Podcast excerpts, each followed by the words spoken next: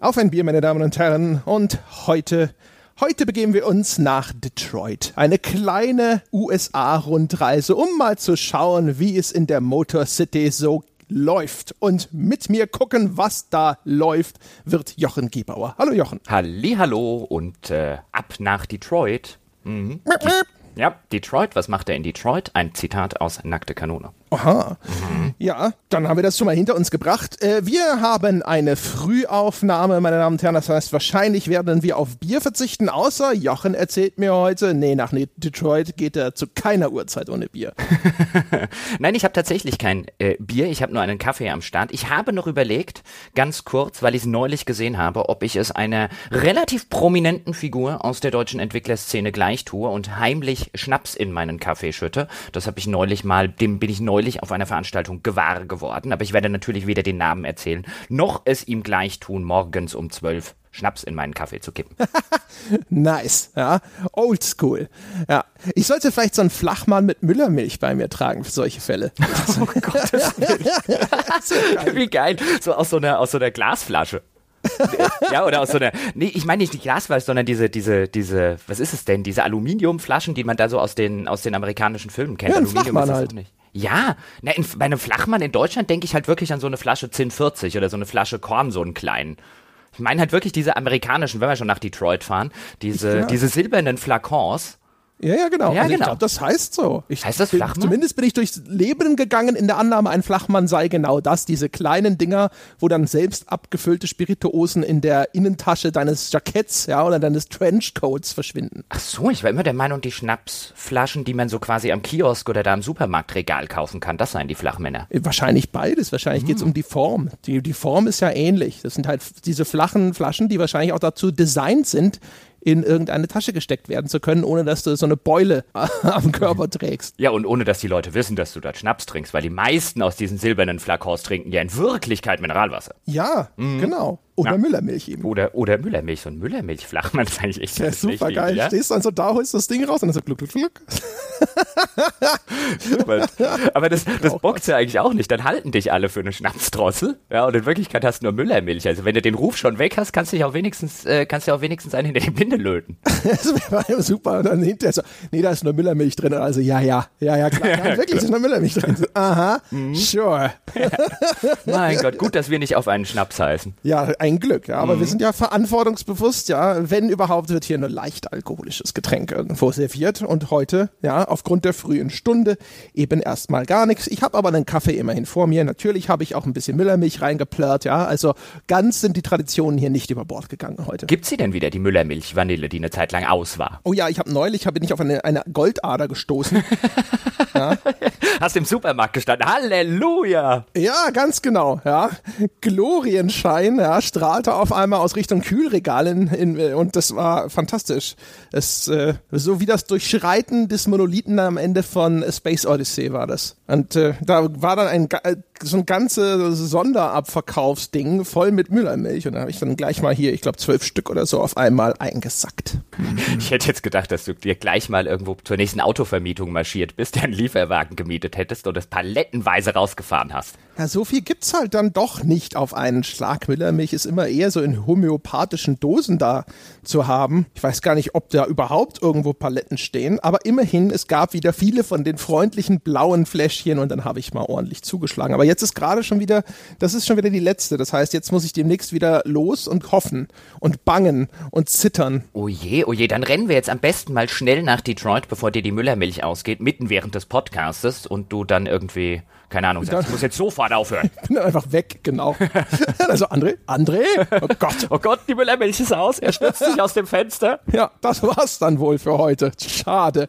Ja, dann lauf doch mal los. Wie wollen wir es denn eigentlich heute machen mit Detroit? Ich nehme an, das ist ja als Erzählspiel, als narratives Spiel, wie man das von David Cage Spielen kennt, ist es ja ein Spiel, bei dem wir auch einen sehr großen Spoiler-Teil sehr wahrscheinlich haben werden, wo wir uns über das Ende unterhalten, darüber unterhalten, wie die einzelnen Charakterstränge weitergehen, uns über ein paar spätere Level und Abschnitte unterhalten, die sich ja sehr, sehr schön interpretieren lassen. Ich meine, das Spiel steckt nicht unbedingt voller subtiler Dinge, aber voller sehr vieler Dinge, die man fantastisch interpretieren kann. Ja, also man kann ja viel über das Spiel sagen, aber es ist nicht so, dass es nicht Diskussionsanreize oder Ansätze bietet. Oh, ja. Äh, Ich würde auch sagen, ja, wir äh, werden wahrscheinlich vielleicht einen etwas ausladenderen Spoilerteil haben. Wir bemühen uns wie immer jetzt in diesem Anfangssegment nicht zu spoilern. Wenn wir sagen nicht spoilern, dann heißt das äh, nicht signifikant zu spoilern. Das heißt, auf jeden Fall werden wir Dinge verraten. Wir werden sagen, worum es geht. Wir werden Bezug nehmen auf Szenen, die halt sehr früh im Spiel passieren. Also ganz ohne Spoiler, also auf einer völlig abstrakten Ebene wird das Ganze nicht ablaufen können. Ja, das wäre auch übrigens total dämlich. Also ein komplett spoilerfreies Review von Detroit, da kannst du auch einfach nur eine Wertung hinschreiben. Ja, oder sagen, oh, war schon ganz gut. Ja. Nächstes um, Thema. Geht um Dinge, die mit anderen Dingen Dinge tun. Ja, genau. Und vielleicht sind die Dinge keine Dinge, sondern, ah, das wäre schon ein Spoiler. Nein, also, ich hätte gesagt, ich mache mal ganz kurz so das, äh, das Övre des Spiels, meine Damen und Herren. Sie haben es schon gehört. Das ist das neue Spiel von David Cage. Wenn Ihnen dieser Name nichts sagt, David Cage ist ein Auteur, einer der wenigen Videospielentwickler, die sich selbst auch als Autor begreifen, der sowas wie eine Art Programmkino auf hohem Niveau in Form von Computerspielen machen möchte, ist bekannt für Spiele wie Heavy Rain, insbesondere wie Beyond Two Souls, bisschen weniger Omicron und äh, auch für Fahrenheit, Schrägstrich Indigo Prophecy.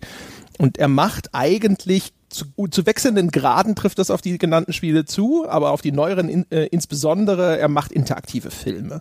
Das heißt also, der Interaktionsgrad der Spiele ist äh, häufig nicht allzu tief, bleibt auch relativ oberflächlich in dem Sinne, dass dann eben Quicktime-Events vom Spieler gefordert werden oder die Untersuchung der Umgebung, aber eben keine fortgeschrittene äh, Gamepad-Akrobatik, keine, ja, in den Quicktime-Events vielleicht manchmal doch schon ein bisschen Reaktionsgeschwindigkeit, aber grundsätzlich das Anforderungsniveau ist relativ niedrig. Es gibt meistens keine Möglichkeit richtig zu scheitern. Und stattdessen wollen diese Spiele bestechen durch eine sehr filmische Inszenierung und vor allem dadurch, dass der Spieler so ein bisschen mitbestimmen kann, wie ein Regisseur, wie denn diese Handlung weiter ablaufen soll. Das heißt, selbst wenn ich irgendwo was vermassel, dann geht's halt einfach weiter. Und dann scheitert eine Figur, dann stirbt vielleicht auch mal jemand und die Geschichte nimmt einfach einen anderen Verlauf. Und selbstverständlich kann ich auch durch Entscheidungen, die ich treffe, Einfluss darauf nehmen, wie es weitergeht im Spiel. Und in Detroit ist die Ausgangslage, wir befinden uns ja im Jahre 2038. Eine Firma namens Cyberlife hat endlich funktionierende, sehr menschenähnliche Androiden auf den Markt geworfen, ist damit sozusagen innerhalb kürzester Zeit zum erfolgreichsten Unternehmen der Welt geworden und jetzt helfen in diesem, dieser fiktiven Zukunft die Androiden schon überall im Alltag aus, sind also quasi allgegenwärtig und das bringt Probleme mit sich und eines der Kernprobleme, die das Spiel am Anfang thematisiert, ist, dass ganz viele Leute deswegen ihre Arbeitsplätze verlieren, weil die durch Androiden ersetzt werden und es deswegen erhebliche Anti-Androiden-Ressentiments in der Bevölkerung von Detroit gibt. Das ist sozusagen die Ausgangslage und innerhalb dieser Prämisse folgen wir dann der Geschichte von drei unterschiedlichen Charakteren. Und jetzt übergebe ich einfach mal an Jochen, damit ich nicht noch endlos weiter monologisiere. Ja, und du übergibst auch noch an mich, ohne mir überhaupt einen Ball zuzuspielen. Ja, den Ball Könntest schön du am drei Fuß. Charaktere erzählen? Ja, ja, den Ball schön am Fuß gehalten und gesagt, Jochen, geh mal steil. Ja, ich Ja, ist schick doch- dich dann schon. Da war die Ausgangslage und jetzt sagst du ja. Und diese drei Charaktere sind. Ja. Ach so, so rum. Ich würde ja an dieser Stelle noch sagen, zu dem, was du jetzt gerade gesagt hast, mit was so ein bisschen diese gesellschaftliche Ausgangslage ist, da könnte man jetzt theoretisch ja schon einsteigen und ähm, so ein bisschen den Bogen schlagen, den auch David Cage an dieser Stelle, glaube ich, schlagen möchte, zu der fortschreitenden Digitalisierung. Auch dort wird ja immer wieder darüber spekuliert, wie jetzt durch Computerprogramme, durch die fortschreitende Digitalisierung menschliche Arbeitsplätze und menschliche Arbeitskräfte an einigen Stellen obsolet werden könnten oder obsolet werden dürften. Wenn wir selbstfahrende Autos zum Beispiel haben, wird man vielleicht irgendwann keine Busfahrer und keine Taxifahrer und vielleicht irgendwann keine Lokführer mehr brauchen und so weiter und so fort. Also da steckt schon in deiner reinen Beschreibung so das erste von sehr, sehr vielen gesellschaftspolitischen Motiven drin. Ich würde sogar sagen, dass David Cage so ungefähr jedes gesellschaftspolitische Motiv, das gerade irgendwo in den Medien ist, auf sein Spiel drauf äh, wirft. Aber dazu werden wir später kommen. Das vielleicht nur mal ein bisschen schon als Teaser vorweggeschickt. Es geht, wie André schon gesagt hat, also man spielt drei dieser Androiden. In die Rolle schlüpft man in abwechselnden Kapiteln. Das eine oder den ersten, den man trifft in der ersten Mission, das war auch die Mission, die wir damals auf der Gamescom gespielt haben und die dann im weiteren Nachgang als Demo des Spiels veröffentlicht wurde. In der ersten Mission trifft man auf Connor.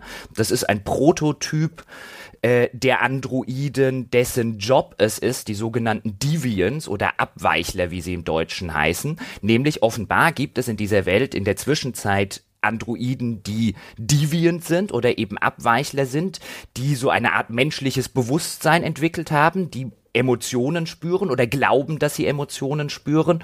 Und Connor, dem man dort in der ersten Mission begegnet, ist ein Android, den Cyberlife quasi auf die Jagd nach diesen Deviant-Androiden geschickt hat. Auch da wieder so eine filmische Anleihe, natürlich sehr, sehr explizit an Blade Runner jetzt zum Beispiel angelegt. Der zweite Charakter, den man spielt, heißt Marcus. Das ist ein Androide, der im Dienste eines älteren Künstlers steht und da so ein bisschen als äh, Haushaltshilfe, Altenpfleger, Krankenpfleger im Rahmen dieses äh, Malers, um den es da geht, spielt. Und der dritte oder die dritte Androidin heißt Kara und wird am Anfang des Spiels äh, repariert von ihrem Besitzer aus so einem Cyberlife Store wieder mit nach Hause gebracht und die soll so ein bisschen auch Haushaltshilfe und vor allen Dingen Kindermädchen für den alleinerziehenden Vater sein. Das ist so die Grundprämisse der drei Figuren, die wir in den ersten Kapiteln jeweils kennenlernen. Genau. Also das heißt, das ist ja schon mal sozusagen bemerkenswert, TM, das Spiel wird, obwohl es schon drei unterschiedliche Figuren angelegt hat, komplett aus der Androiden-Perspektive erzählt. Man wechselt nie irgendwo sozusagen auf die andere Seite und spielt auch mal einen Menschen. Das ist richtig und insbesondere in diesen ersten Kapiteln und auch da, was man finde ich lobend dem Spiel erstmal sagen muss, es nimmt sich Zeit für seine Figuren, es etabliert seine Figuren und auch den Alltag dieser Figuren am Anfang finde ich sehr, sehr gut. Teilweise habe ich gelesen in der Kritik, dass der Einstieg ziemlich lahm wäre und insbesondere bei Marcus und bei Kara, also den beiden Androiden, die jetzt nicht diesen Einstieg haben, wie man ihn aus der Demo von Connor kennt, wo es dann gleich um eine Geiselnahme äh, und Leben um Tod geht, die haben haben in ihren ersten Kapiteln sehr, sehr viele, sehr, sehr banale Tätigkeiten auszuführen. Also Kara zum Beispiel, mit der macht man dann den Abwasch und räumt den Tisch ab und räumt die Wohnung auf. Und mit Marcus macht man dann Frühstück für den ähm, älteren Künstler, bei dem man eben der Android ist und man schiebt ihn in seinem Rollstuhl in die Galerie und man macht halt sehr, sehr banale und triviale Tätigkeiten was mir sehr, sehr gut gefallen hat, weil es einerseits erstmal dem Spieler so ein bisschen vermittelt, okay, für welche banalen, langweiligen Tätigkeiten, die sozusagen die Menschheit nicht mehr übernehmen möchte, äh, diese Androiden überhaupt äh, da sind und was sie eigentlich für ein langweiliges und monotones Dasein führen, so auch noch völlig emotionsbefreit. Und es schafft allerdings auch sehr gut, dadurch, dass es das macht, und ja, spielerisch sind das sehr, sehr langweilige Abschnitte, aber dadurch, dass es da an dieser Stelle seine Figuren gut etabliert und sich Zeit nimmt, auch für diese individuellen Situationen, in denen sich diese Android-Figuren bewegen, kommt so ein bisschen was auf, zumindest mir ging's so, dass ich dann tatsächlich auch im weiteren Spielverlauf so eine gewisse emotionale Bindung zu diesen Figuren hatte, einfach weil sich das Spiel die Zeit nimmt, sie ausreichend zu etablieren, auch wenn es da dann Passagen gibt, die einfach spielerisch stinklangweilig sind. Hm, da muss ich schon so aus meiner Erfahrung sagen, hat für mich nicht so funktioniert. Also ich finde es, was sie, was sie gut machen, sind natürlich die Lebensumstände dieser Figuren Figuren zu etablieren. Und äh, würde jetzt auch nicht sagen, dass ich das unnütz langweilig fand.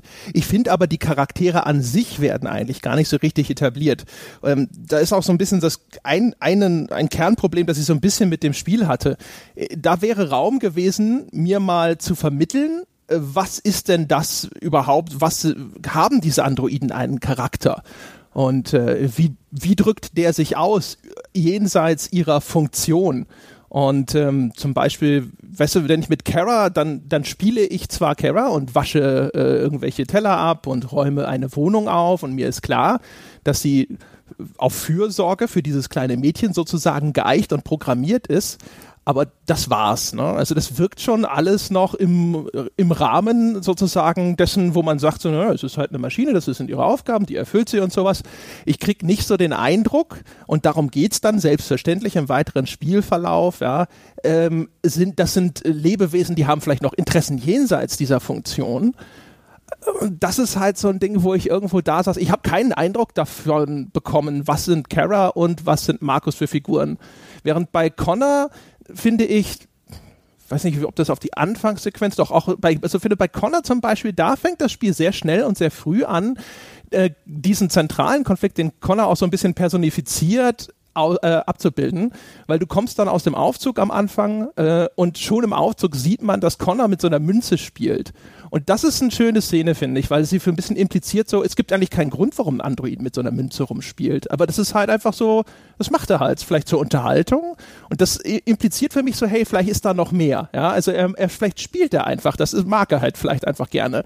Und es liegt ein, ein Fisch an diesem Tatort am Boden der so ein bisschen nach Luft japst und du kannst diesen Fisch retten, wenn du das möchtest. Das musst du als Spieler zwar auslösen und dann kommt oben so eine kleine Einblendung, die nahelegt so, dass deine Software selber so ein bisschen irritiert ist, dass du das machst, weil das halt eigentlich vielleicht auch nicht unbedingt das ist, wofür Connor gebaut wurde. Und da muss ich sagen, das hat für mich von Anfang an super funktioniert und bei Kara und Marcus wurde so die, die Umstände und die Prämisse ihrer Geschichte, dieser Anfang schön etabliert, aber die Figur an sich weiß ich nicht. Fand ich nicht. Also bei Marcus stimme ich dir zu, dass das definitiv der schwächste der drei äh, Charaktere ist. Ich war dann relativ erstaunt. Im weiteren Verlauf, beziehungsweise irgendwann im Hauptmenü, bietet einem das Spiel an, an einer Umfrage teilzunehmen. Und wenn man dort dran teilnimmt, dann sieht man auch, was die anderen Spieler dazu gesagt haben. Eine der Fragen ist, ja. welche Figur man am besten fand. Und da war irgendwie Marcus bei paar 80 Prozent. Und ich saß so davor. Die langweiligste mit Abstand langweiligste Figur des Spiels, die natürlich man könnte argumentieren, die zentralste Figur des Spiels im weiteren Handlungsverlauf wird, wenn es dann so ein bisschen darum geht, rebellieren diese Androiden. Das läuft alles so auf so eine Pulverfass-Situation hinaus. Auch das ist kein Spoiler, das wird auch relativ schnell äh, im Spiel schon klar, dass es auf sowas hinauslaufen wird. Da ist eigentlich Marcus die zentralste Figur darin. Deswegen kann ich schon verstehen, dass er da vielleicht irgendwie gewissermaßen von Hause aus ein bisschen mehr Prozent kriegt. Aber ich bin voll Team Connor. Da, da stimme ich ja. dir zu, weil, weil Connor ist, finde ich, interessant, tatsächlich, weil sie ihn von Anfang an als Figur etablieren. Der hat nämlich wirklich so den Charme eines, der hat so einen jungenhaften Strebercharme. Und das kommt von Anfang an relativ gut raus. Und das wird so ein bisschen gepaart mit so einer, ja, mit so einer gewissen fehlenden sozialen Empathie. Der hat mich immer so ein bisschen an so einen Asperger-Autisten oder so erinnert, weil immer wenn irgendwelche menschlichen Emotionen ins Spiel kommen, tut er sich sehr schwierig, die in irgendeiner Form äh, zu verstehen und zu verarbeiten, weil er darauf nicht so hundertprozentig ähm, mit seinen Sozialprogrammen irgendwie programmiert ist. Und da entsteht dann wirklich eine sehr, sehr interessante und wie ich fand auch sehr, sehr sympathische Mischung aus eben diesem, diesem jungenhaften Streber, der es irgendwie allen recht machen will und seine Mission erfüllen will, aber gleichzeitig immer mal wieder in irgendein soziales soziales Fettnäpfchen tappt. Und auch übrigens, auch da merkt man dann sehr schön und einer der großen Vorteile, den Detroit im Gegensatz zu anderen David Cage Spielen hat, ist, dass die Technik mittlerweile weiter ist, was die ganzen Gesichtsanimationen zum Beispiel angeht. Die ganzen Figuren basieren auf realen Schauspielern mit Motion Capturing Verfahren und so weiter. Und mittlerweile sind die Figuren halt längst nicht mehr wie noch bei Detroit und auch bei Heavy Rain mit ihren Ausdrucksformen so im totalen Uncanny Valley, wie man gerne sagt. Das heißt, die Figuren und die Charaktere und die Schauspieler schaffen es auch wirklich, dann solche Emotionen tatsächlich zu transportieren, was in früheren David Cage Spielen nicht der Fall war. Ja, du hast Detroit gesagt, wo du Beyond gemeint hast. Oh, okay, äh, sorry. Aber das macht nichts. Ich wollte es nur kurz sagen, falls Menschen da draußen irritiert sind. Ähm, genau, also da, da stimme ich dir völlig zu. Also äh, das Uncanny Valley ab und zu mal ein bisschen habe ich noch gedacht, so, ja, jetzt sieht's gerade, jetzt sehen sie wieder sehr roboterhaft aus, haha. Aber damit kommen sie ja noch am ehesten durch in dem Spiel. Aber ähm, in früheren Spielen habe ich immer bemängelt, dass sich David Cage nicht den Limitierungen der Technik bewusst war, die er da einsetzt und hat Szenen drin gelassen, die komplett eben dieses, diesen Uncanny Valley-Effekt ausgelöst haben. Das heißt, ich habe Menschen gesehen, die aussahen auf einmal wie seltsame Puppenmenschen und war eher abgestoßen von diesen Figuren. Und das auch noch ausgerechnet in Szenen, wo sie zum Beispiel gelächelt haben. Die Kinder aus Heavy Rain in dieser Szene, wenn man im Garten spielt, sind echt das schlagendste Beispiel dafür. Und das ist jetzt in Detroit, also ich, unterm Strich kann man sagen, gar nicht vorgekommen. Wie gesagt, hier und da mal oder so, aber nicht in irgendeiner Form, dass es wirklich für mich jetzt äh, relevant wäre, das nochmal als einen Kritikpunkt oder so aufzuführen. Das ist das viel, viel besser geworden. Ich finde, Connor ist auch für mich die Figur, die den, den greifbarsten und vor allem auch den natürlichsten inneren Konflikt hat, den sie zu überwinden hat. Also Connor ist sozusagen im Widerstreit mit seiner Programmierung und äh, ja, vielleicht einer eine Erweckung sozusagen, dass er eben doch eine eigene Persönlichkeit hat, dass er vielleicht doch Gefühle empfinden kann. Und ähm, es ist ja immer erstmal relativ gut, wenn ein Charakter nicht nur äußere Konflikte zu bestehen hat, sondern eben auch innere Konflikte, die er überwinden muss. Die gibt's auch bei den anderen beiden. Bei Kara das kann ich jetzt nicht sagen, weil das wäre ein richtiger Spoiler, aber da, der wirkt sehr übergestülpt, der, das, das können wir hinter dem Spoilerteil verhandeln. Und auch bei Marcus, da ist es vielleicht nicht ganz so mit der Brechstange, aber auch den, den finde ich vielleicht nicht so interessant oder zumindest nicht so natürlich, auch wegen der Anfangssequenz, wo Marcus ja eigentlich äh, in einer sehr harmonischen Umgebung erstmal als Android unterwegs ist und aus der wird er dann wenn man so möchte, durch einen Unfall oder durch eine unglückliche Fügung herausgerissen. Und dadurch war das für mich alles nicht so greifbar. Und Connor funktioniert halt einfach auch auf dieser Ebene für mich reibungslos und sehr gut und ist deswegen die Figur, die ich echt am, mit am meisten Interesse gespielt habe. Und ich habe das Spiel jetzt so ab der Hälfte dann auch noch ein zweites Mal gespielt und habe das insbesondere genossen, mit Connor nochmal andere Wege zu gehen. Wie gesagt, keine, keine, äh, wieder, kein Widerspruch, dass das der interessanteste Charakter ist, zumal, wie du schon sagst, er hat auch wirklich den glaubwürdigsten und den im storytechnischen Sinne besten Charakterkonflikt, zumal er auch noch den besten Sidekick des Spiels bekommt, weil er dann im weiteren Fall eben diesen Fall der Abweichler und was bringt diese Androiden dazu, das zu machen und äh, wie kann er da irgendwie infil ja, das Ganze infiltrieren, wie kann er dem Ganzen auf die Schliche kommen. Da bekommt er halt als Partner einen Hank Anderson, wie er heißt, einen Polizisten oder einen Detective aus dem Detroit Police Department zur Seite gestellt. Der wird von Clancy Brown gespielt, ein Schauspieler, den vielleicht der ein oder andere, also ich kenne ihn insbesondere aus Die Verurteilten, wo er den sadistischen äh, Gefängniswärter spielt. Und das ist ein totaler Scene-Stealer, wie man im Englischen sagen würde. Alle Szenen mit Hank Anderson sind großartig. Die Figur ist ein totales Stereotyp, aber Clancy Brown spielt die mit einem solchen Werf und Gusto, dass es eine Freude ist, dem zuzugucken. Ja, hundertprozentige Zustimmung. Äh, die älteren Menschen kennen Clancy Brown als den Bösen aus Highlander übrigens. Äh, und äh, das, äh, ja, also dies, am Anfang habe ich noch gedacht, so, ah, na ja, oh, der, der Bart sieht ein bisschen künstlich computergeneriert aus und könnte sich mehr bewegen. Äh, aber sobald man sich ein bisschen an, reingeschaut hat, sozusagen, ja, ähm, äh, sobald man so, so, diese, diese Eingewöhnungsphase hinter sich hat, fand ich den auch toll. Hank ist auch äh, mit Abstand, glaube ich, die Figur, an der mir am meisten gelegen ist. Also wenn das Spiel mich in Situationen gebracht hat, wo es vielleicht darum geht, entscheide ich, äh, äh, in diese oder jene Richtung und die eine Richtung bedeutet, dass ich vielleicht irgendwie Hank verärgere oder vielleicht sogar Hank in Gefahr bringe oder sowas. Da wollte ich immer in die, äh, ihr Hank soll mich lieb haben und Hank soll es gut gehen Richtung laufen. Unbedingt. Vor allen Dingen, ich habe echt am Anfang gedacht, als dann, als Hank dann zum ersten Mal aufgetaucht ist, oh Gott, ja, okay, ein alkoholkranker Detective, der irgendwie ein, offensichtlich ein Schicksalsschlag in der Vergangenheit hat, der ihn dann so ein bisschen in äh, den Alkoholismus getrieben hat. Er hasst außerdem Androiden. Ich ahne also schon, das wird so ein bisschen darauf hinauslaufen,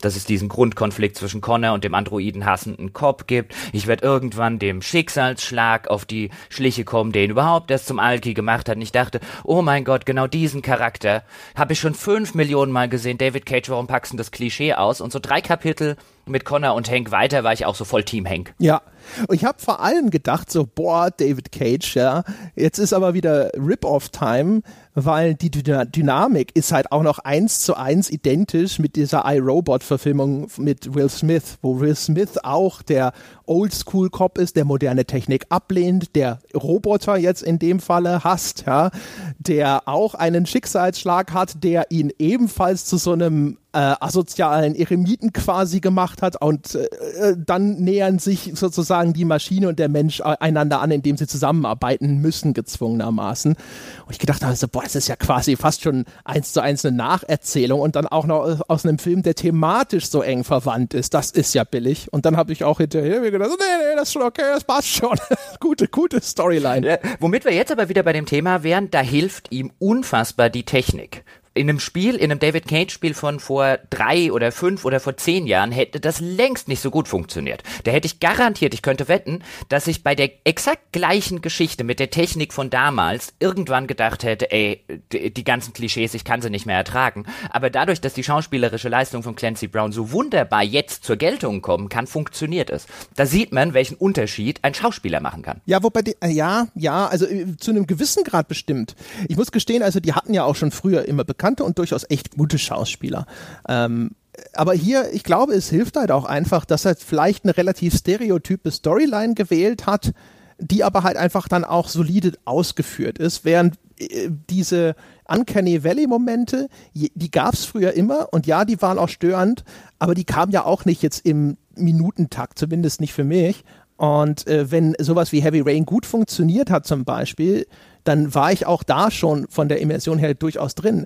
Das große Problem war halt immer noch, und das war viel schwerwiegend, dass es immer begleitet war, insbesondere in Beyond, durch einfach bescheuert dummes Storytelling. Und auch da, also da ist Detroit bestimmt jetzt nicht ganz hohe Kunst, aber es ist so viel besser als alle anderen David Cage Spiele, weil es halt wirklich nie so komplett aus dem Gleis springt, wo man dann wirklich denkt so, What the fuck are you doing? Wenn wir jetzt schon bei diesem Thema sind, beim Thema Figuren und Uncanny Valley, ich muss noch ein paar Takte zu Kara sagen, weil ich die erheblich besser finde als du. Ich finde sie auch, sie hat Probleme, da werden wir im Spoiler-Teil dann drauf zu sprechen äh, kommen müssen, was das Problem ihres ganzen Character-Arcs sozusagen ist. Aber ich finde auch die Einführung von Kara, auch da hilft dann, deswegen habe ich gesagt, so Uncanny Valley und so weiter, auch da hilft dann einfach die moderne Technik und die schauspielerische Leistung. Du kommst ja mit Kara am Anfang in so eine, der, wie gesagt, der Besitzer, du warst offensichtlich als Kara irgendwie kaputt, der Besitzer hat dich reparieren lassen, holt dich jetzt in dem Cyberlife Store ab und fährt mit dir nach Hause. Und der Besitzer gleich am Anfang, siehst du schon, okay, der wirkt so ein bisschen runtergekommen, der wirkt nicht wirklich sympathisch,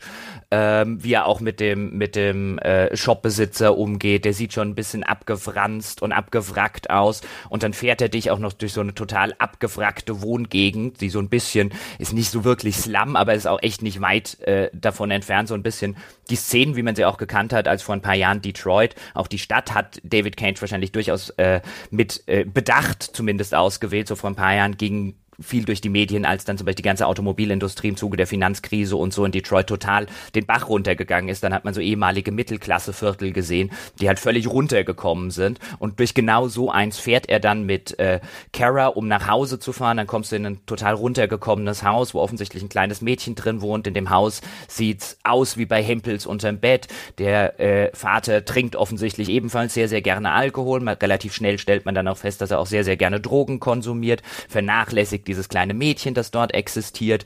Und ganz am Anfang, wenn man dort reinkommt und natürlich sehr schnell wird der Konflikt aufgebaut, den man ja auch im Vorfeld sehr, sehr ähm, der sehr, sehr groß diskutiert wurde mit dieser häuslichen Gewalt, weil der Vater dem Mädchen gegenüber dann auch gewalttätig ist und das ist so der erste Konflikt von Kara, wo sie dann sozusagen zur Abweichlerin wird. Das passiert relativ am Anfang, weil die eigentliche Geschichte äh, um Kara dann eben die Flucht mit dem kleinen Mädchen ist. Und ähm, was mir aber so gut gefallen hat, ist, wenn du dort am Anfang reinkommst und als Spieler siehst du schon instinktiv, okay, hier stimmt irgendwie was nicht. Und wenn du die Geschichte um häusliche Gewalt äh, und die Diskussion da im Vorfeld äh, verfolgt hast, dann weißt du schon, worauf worauf das hinausläuft. Aber selbst wenn du das nicht hast, weißt du sehr, sehr schnell, dass das hier kein keine gute Situation für dieses äh, kleine Mädchen ist, was dort ist. Aber Kara, die am Anfang noch total in diesem emotionslosen Androiden-Charakter drinsteckt, die geht dann eben hin, wie ich es am Eingangs schon mal erwähnt habe, und räumt dann auf und fängt dann an, das Geschirr abzuspülen. Im Hintergrund haut sich irgendwie Hank eine Bon rein. Und, äh, nee, Hank heißt er nicht, sondern Trevor heißt er, so rum. Todd. Todd heißt er, genau. Wie komme ich auf Trevor? Todd. Genau, Todd heißt er. Ähm, der, der haut aus, also ich meine Trevor aus GTA 5 vielleicht, weil das ah, ist so ja. asoziale Psycho. Das ist, ja, das, das, das kann sein, dass ich so auf Trevor kam. Und der haut sich halt im Hintergrund, ähm, haut er sich irgendwie die äh, äh, Droge der Zukunft rein über so eine, so eine Art Wasserpfeife. Und Kara steht da halt mit einem seligen Lächeln auf den Lippen, also mit so einem wirklich glückseligen Emotion, aber irgendwie emotionsbefreiten, halt so ich bin zufrieden lächeln, steht sie da in dieser abgewrackten Bude, wo irgendwie das kleine Mädchen sich irgendwo in der Ecke kauert und der Vater im Hintergrund sich irgendwie die Drogen reinpfeift und alles runtergekommen ist und sie steht da an diesem Waschbecken mit so einem seligen äh, Lächeln, mit einem so zufriedenen Lächeln. Das finde ich hat das Spiel echt schön eingefangen. Da habe ich irgendwann gedacht, so ein diese diese Diskrepanz Diskrepanz zwischen wie die Figur guckt und was im Hintergrund passiert, ist großartig. Da gibt es sowieso eine ganze Reihe Sachen, die das Spiel echt gut macht. Also ich finde zum Beispiel, äh, bei uns im Forum wurde ja auch sehr häufig dieses Jim Sterling-Video äh, verlinkt, wo, die, wo er sich darüber beschwert, dass er keinen Bock hat, da Geschirr zu spüren und sowas.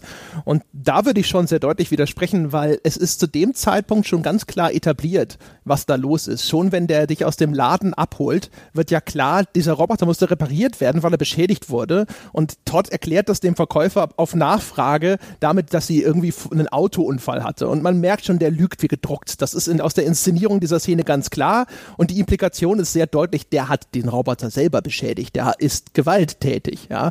Und dann wird das Ganze nur weiter verstärkt. Und diesen banalen Aktivitäten nachzugehen, innerhalb des Kontextes, ja, dass man jetzt weiß, okay, ich bin auf einmal hier mit einem offensichtlich gefährlichen äh, Menschen, der halt irgendwie zum, zum Austicken neigt, der mich schon mal in den, in den äh, Reparaturladen geprügelt hat.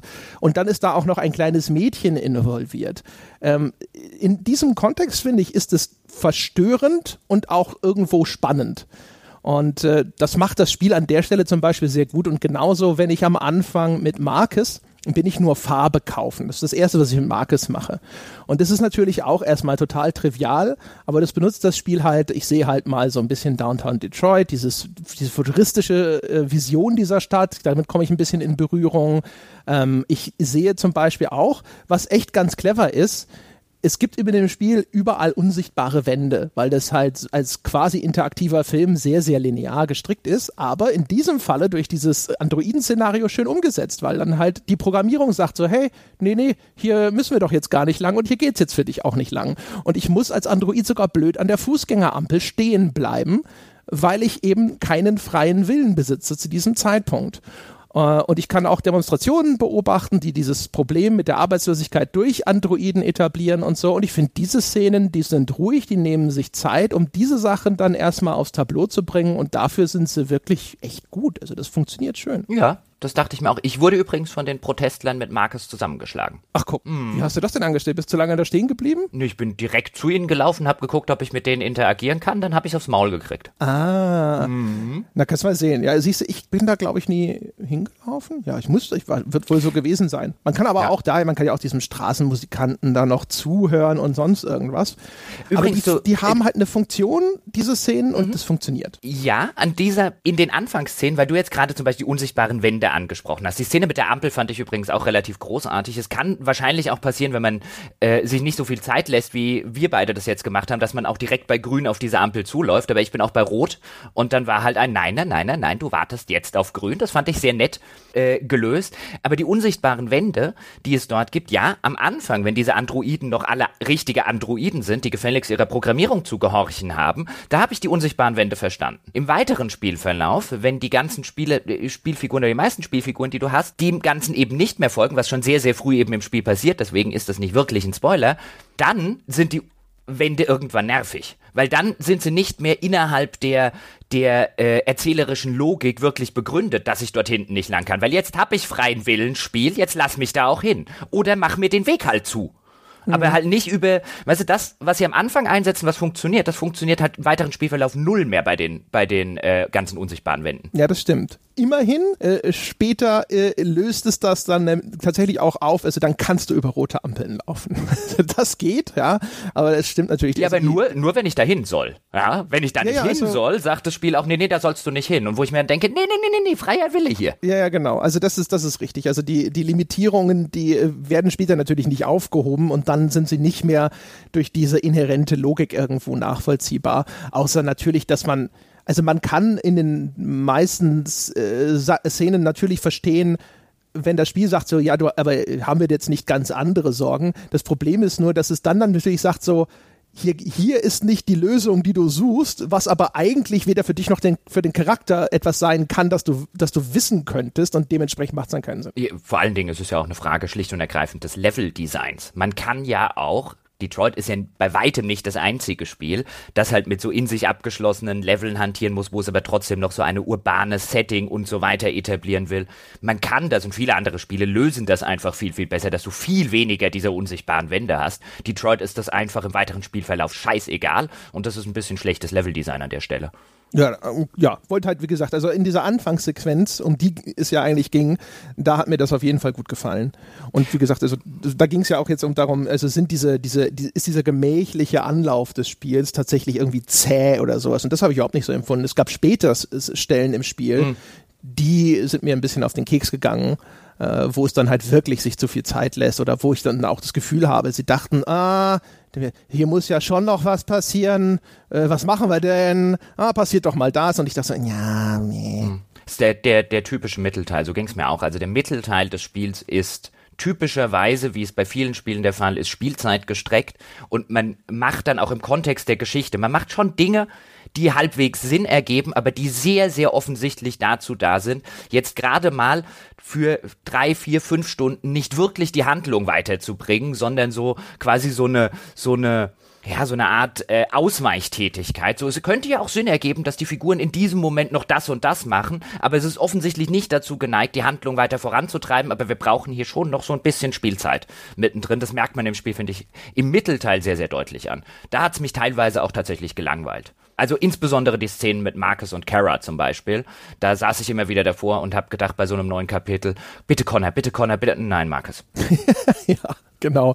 Ja, so ging es mir auch. Also das ist auch, ähm, auch das Pacing. Also am Anfang, dass es da so, äh, dass es ruhig ist und dass es halt vielleicht auch Dinge zeigt, die in einem Film nie in dieser Ausführlichkeit zeigen würde. Ne? Also wie dieses, jetzt kannst du hier Teller waschen und hier kannst du Müll einsammeln und hier kannst du eine Waschmaschine starten und so weiter und so fort. Das funktioniert da noch wenn du dann später im Spiel für irgendeinen Kleinscheiß jedes Mal so eine kurze Cutscene serviert bekommst, wie diese Figur irgendwas macht oder sowas, da sitze ich dann auch da und denke mir so, Mensch, hier, wir sind hier gerade eh schon so ein bisschen auf dem Standstreifen, komm zu Potte. Weil wir es schon so ein bisschen angesprochen haben jetzt mit dieser Anfangsszene von Marcus, wo ich zusammengeschlagen wurde und du nicht, was man dem Spiel auch, finde ich, durchaus anrechnen muss. Wir haben ja häufig zum Beispiel, wir beide auch sehr kontrovers zum Beispiel über solche Telltale-Spiele geredet und darüber, was die Konsequenzen sind und dass diese vermeintlichen Konsequenzen aus meiner Handlung überhaupt keine Rolle spielen oder dass sie vielleicht eine gute Illusion sind. Da sind wir ja so ein bisschen unterschiedlicher Meinung.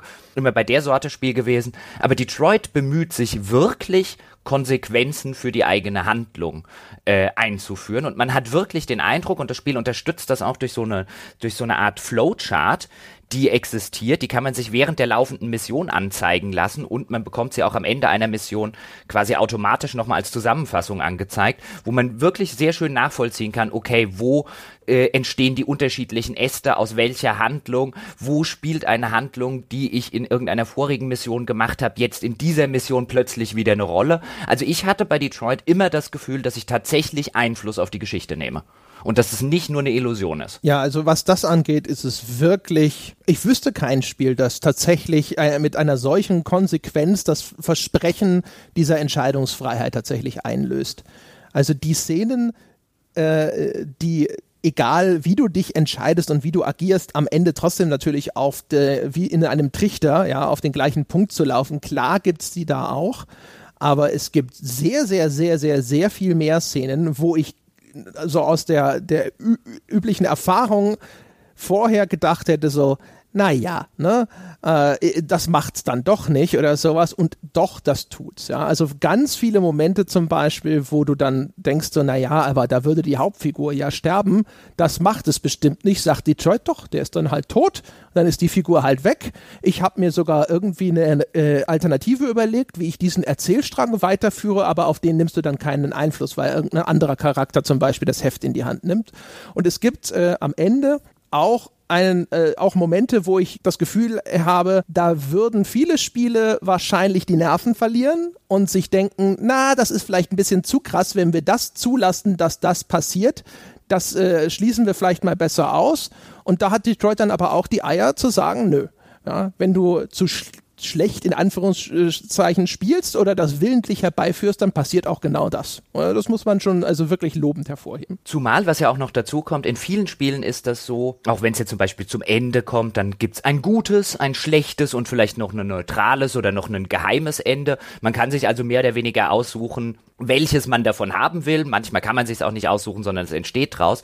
Aber bei Detroit gibt es sehr, sehr, sehr viele unterschiedliche Nuancen in den Enden, die teilweise krass und diametral sich voneinander unterscheiden, bis hin dazu, dass man am Ende wirklich sehr, sehr lange Szenen unter Umständen als Spieler überhaupt nicht zu Gesicht bekommt, also auch Szenen, in denen man spielen kann, ganze Abschnitte, wenn man sich vorher anders entscheidet oder wenn man vielleicht an einer Stelle anders vorgeht. Also der Mut des Spiels, nicht nur unterschiedliche Sachen und vielleicht auch teilweise ganz krasse Situationen äh, abzufangen, sondern auch der Mut des Spiels zu sagen, alles klar, wir machen hier mit hohem Aufwand eine sehr, sehr wahrscheinlich auch in der Produktion teure Szene, die am Ende vielleicht nur 30 Prozent unserer Spieler zu Gesicht bekommen. Auch den muss man da hervorheben, finde ich. Das machen nämlich nicht viele Spiele. Mhm. Ja, das stimmt. Also das, man, man kann, man stößt, wenn man es nochmal spielt, auf wirklich ganz erhebliche neue Sequenzen, die man auf einmal spielen kann und die waren vorher einfach überhaupt nicht da, noch nicht mal andeutungsweise. Das ist sehr, sehr cool.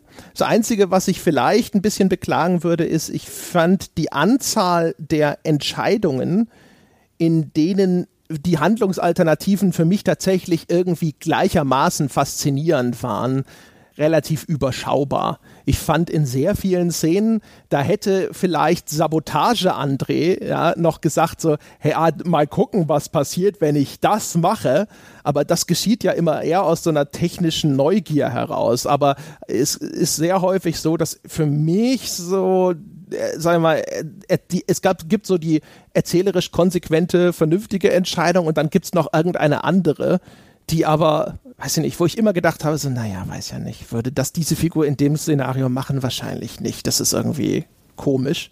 Und es ist, ähm, es gibt erhebliche Unterschiede in dem Erleben des Spiels auch, je nachdem, welchen Pfad man durchschreitet. Ich habe es jetzt, also wie gesagt, so ungefähr äh, anderthalb, zweimal grobisch gespielt. Also manche Szenen habe ich dreimal gespielt und manche habe ich nur zweimal gespielt. Egal, auf jeden Fall. Ähm, ich habe jetzt im zweiten Durchgang da war ich zum ersten Mal äh, am Ende des Spiels so richtig dramatisch nochmal involviert.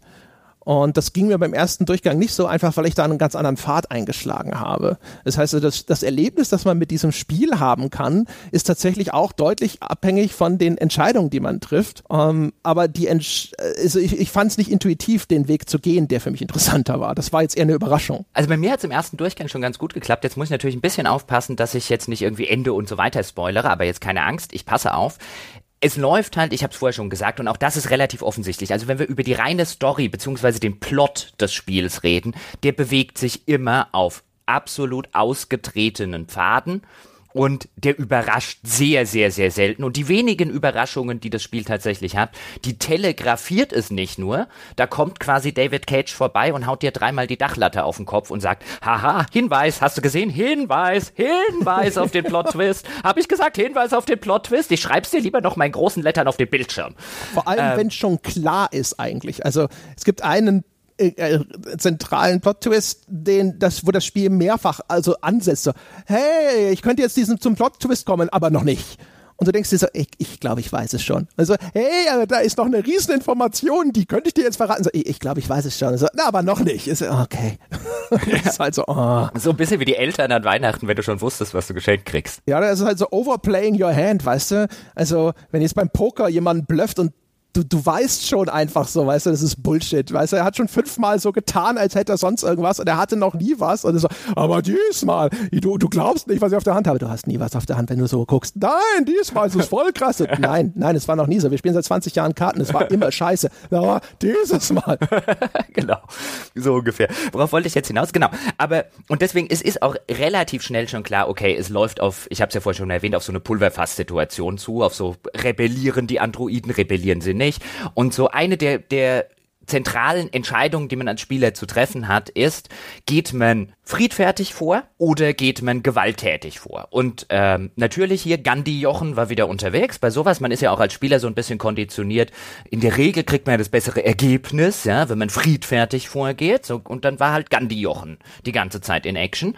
Und wo ich dann irgendwann gemerkt habe, das Spiel ist zwar selten subtil und auch sehr häufig emotional manipulativ, aber an manchen Stellen auch einfach gut emotional manipulativ, weil irgendwann Gandhi Jochen gesagt hat, Gandhi Jochen kann jetzt echt in den Keller gehen, ja, und dort die Fresse halten, weil jetzt, hier, jetzt kommt William Wallace Jochen. Jetzt haben sie sich verdient, die Arschbacken. ja, jetzt machen wir hier mal Freiheit. Ich hab's auch Gandhi-mäßig äh, gemacht und ähm, ich fand das eigentlich äh, so von der von der Logik her tatsächlich den den nachvollziehbareren, konsequenteren Weg auch.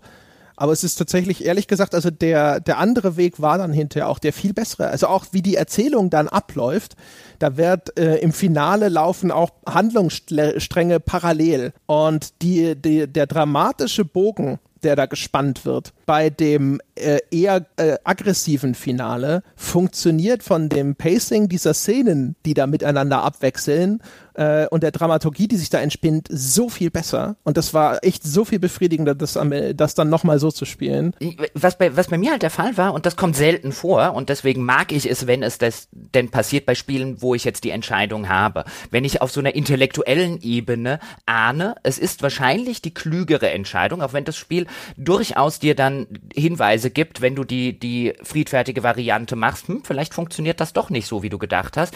Aber so auf intellektueller Ebene weiß ich oder ahne ich in so einer Revolutionssituation. Es gibt selten irgendwelche äh, äh, Revolutionssituationen, in denen es eine besonders geile Idee ist, wenn man irgendwie quasi Auge um Auge, Zahn um Zahn spielt. Aber ich war dann wirklich auf einer emotionalen Ebene irgendwann an dem Punkt, wo ich gesagt habe, es ist wahrscheinlich dämlich, das jetzt so zu machen, aber die Wichser haben sich's echt nicht anders verdient.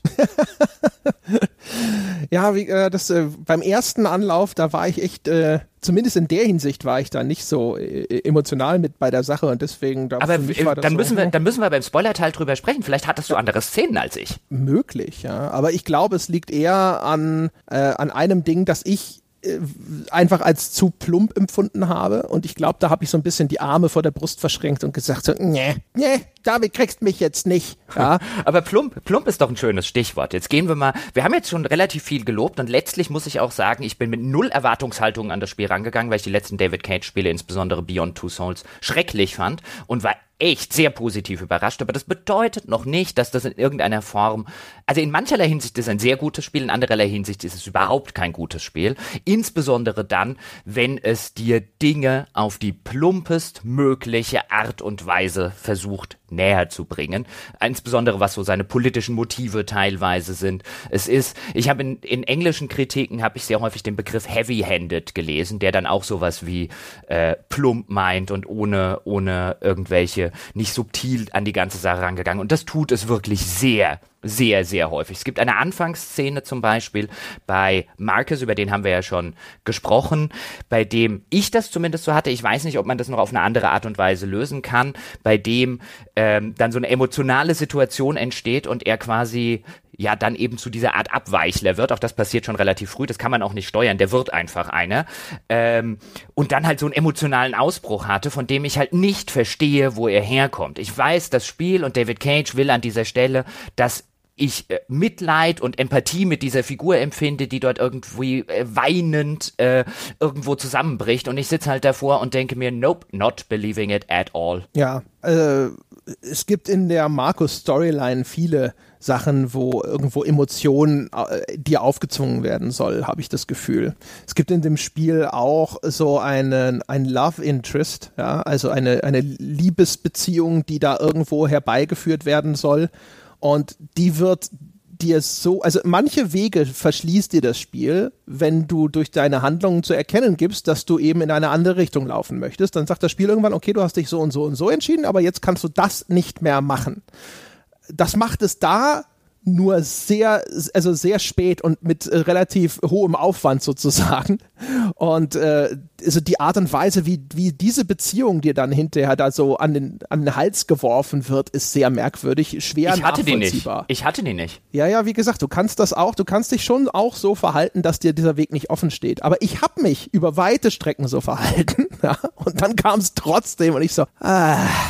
Okay. Ich, ich, ich ahne, was du meinst, weil Marcus, um das kurz zu erklären, Marcus hat dann im weiteren Spielverlauf bekommt halt auch noch Mitstreiter sozusagen oder Freunde zur Seite äh, gestellt. Und in jedem einzelnen äh, Handlungsstrang gibt es auch sowas wie so eine Art Beziehungsstatus. Also Connor hat einen Beziehungsstatus zu Hank. Wenn er sich halt so verhält, dass es Hank gefällt, dann mag ihn Hank mehr. Und das eröffnet im weiteren Spielverlauf Pfade, genauso wie das Umgekehrte. Wenn die sich gegenseitig hassen, dann geht halt ein anderer Pfad auf. Bei äh, Kara ist es jetzt zum Beispiel Alice, das kleine Mädchen, und im weiteren Spielverlauf kommt da auch noch jemand Neues dazu. Und bei Marcus kommt halt auch im weiteren Spielverlauf kommen mehrere andere Personen hinzu. Und davon gibt es zwei, die schließen sich so ein bisschen diametral aus, je nachdem, wie du dich entscheidest. Und die offensichtliche Love Interest, wenn ich das äh, richtig interpretiere, die hat mich halt von Anfang an aufgrund meiner Handlungsweisen gehasst wie der Teufel das Weihwasser. Also bei der war ich äh, innerhalb von quasi zwei Kapiteln komplett unten durch, nur damit sie mich am Ende äh, aus irgendeinem Grund wieder total super findet.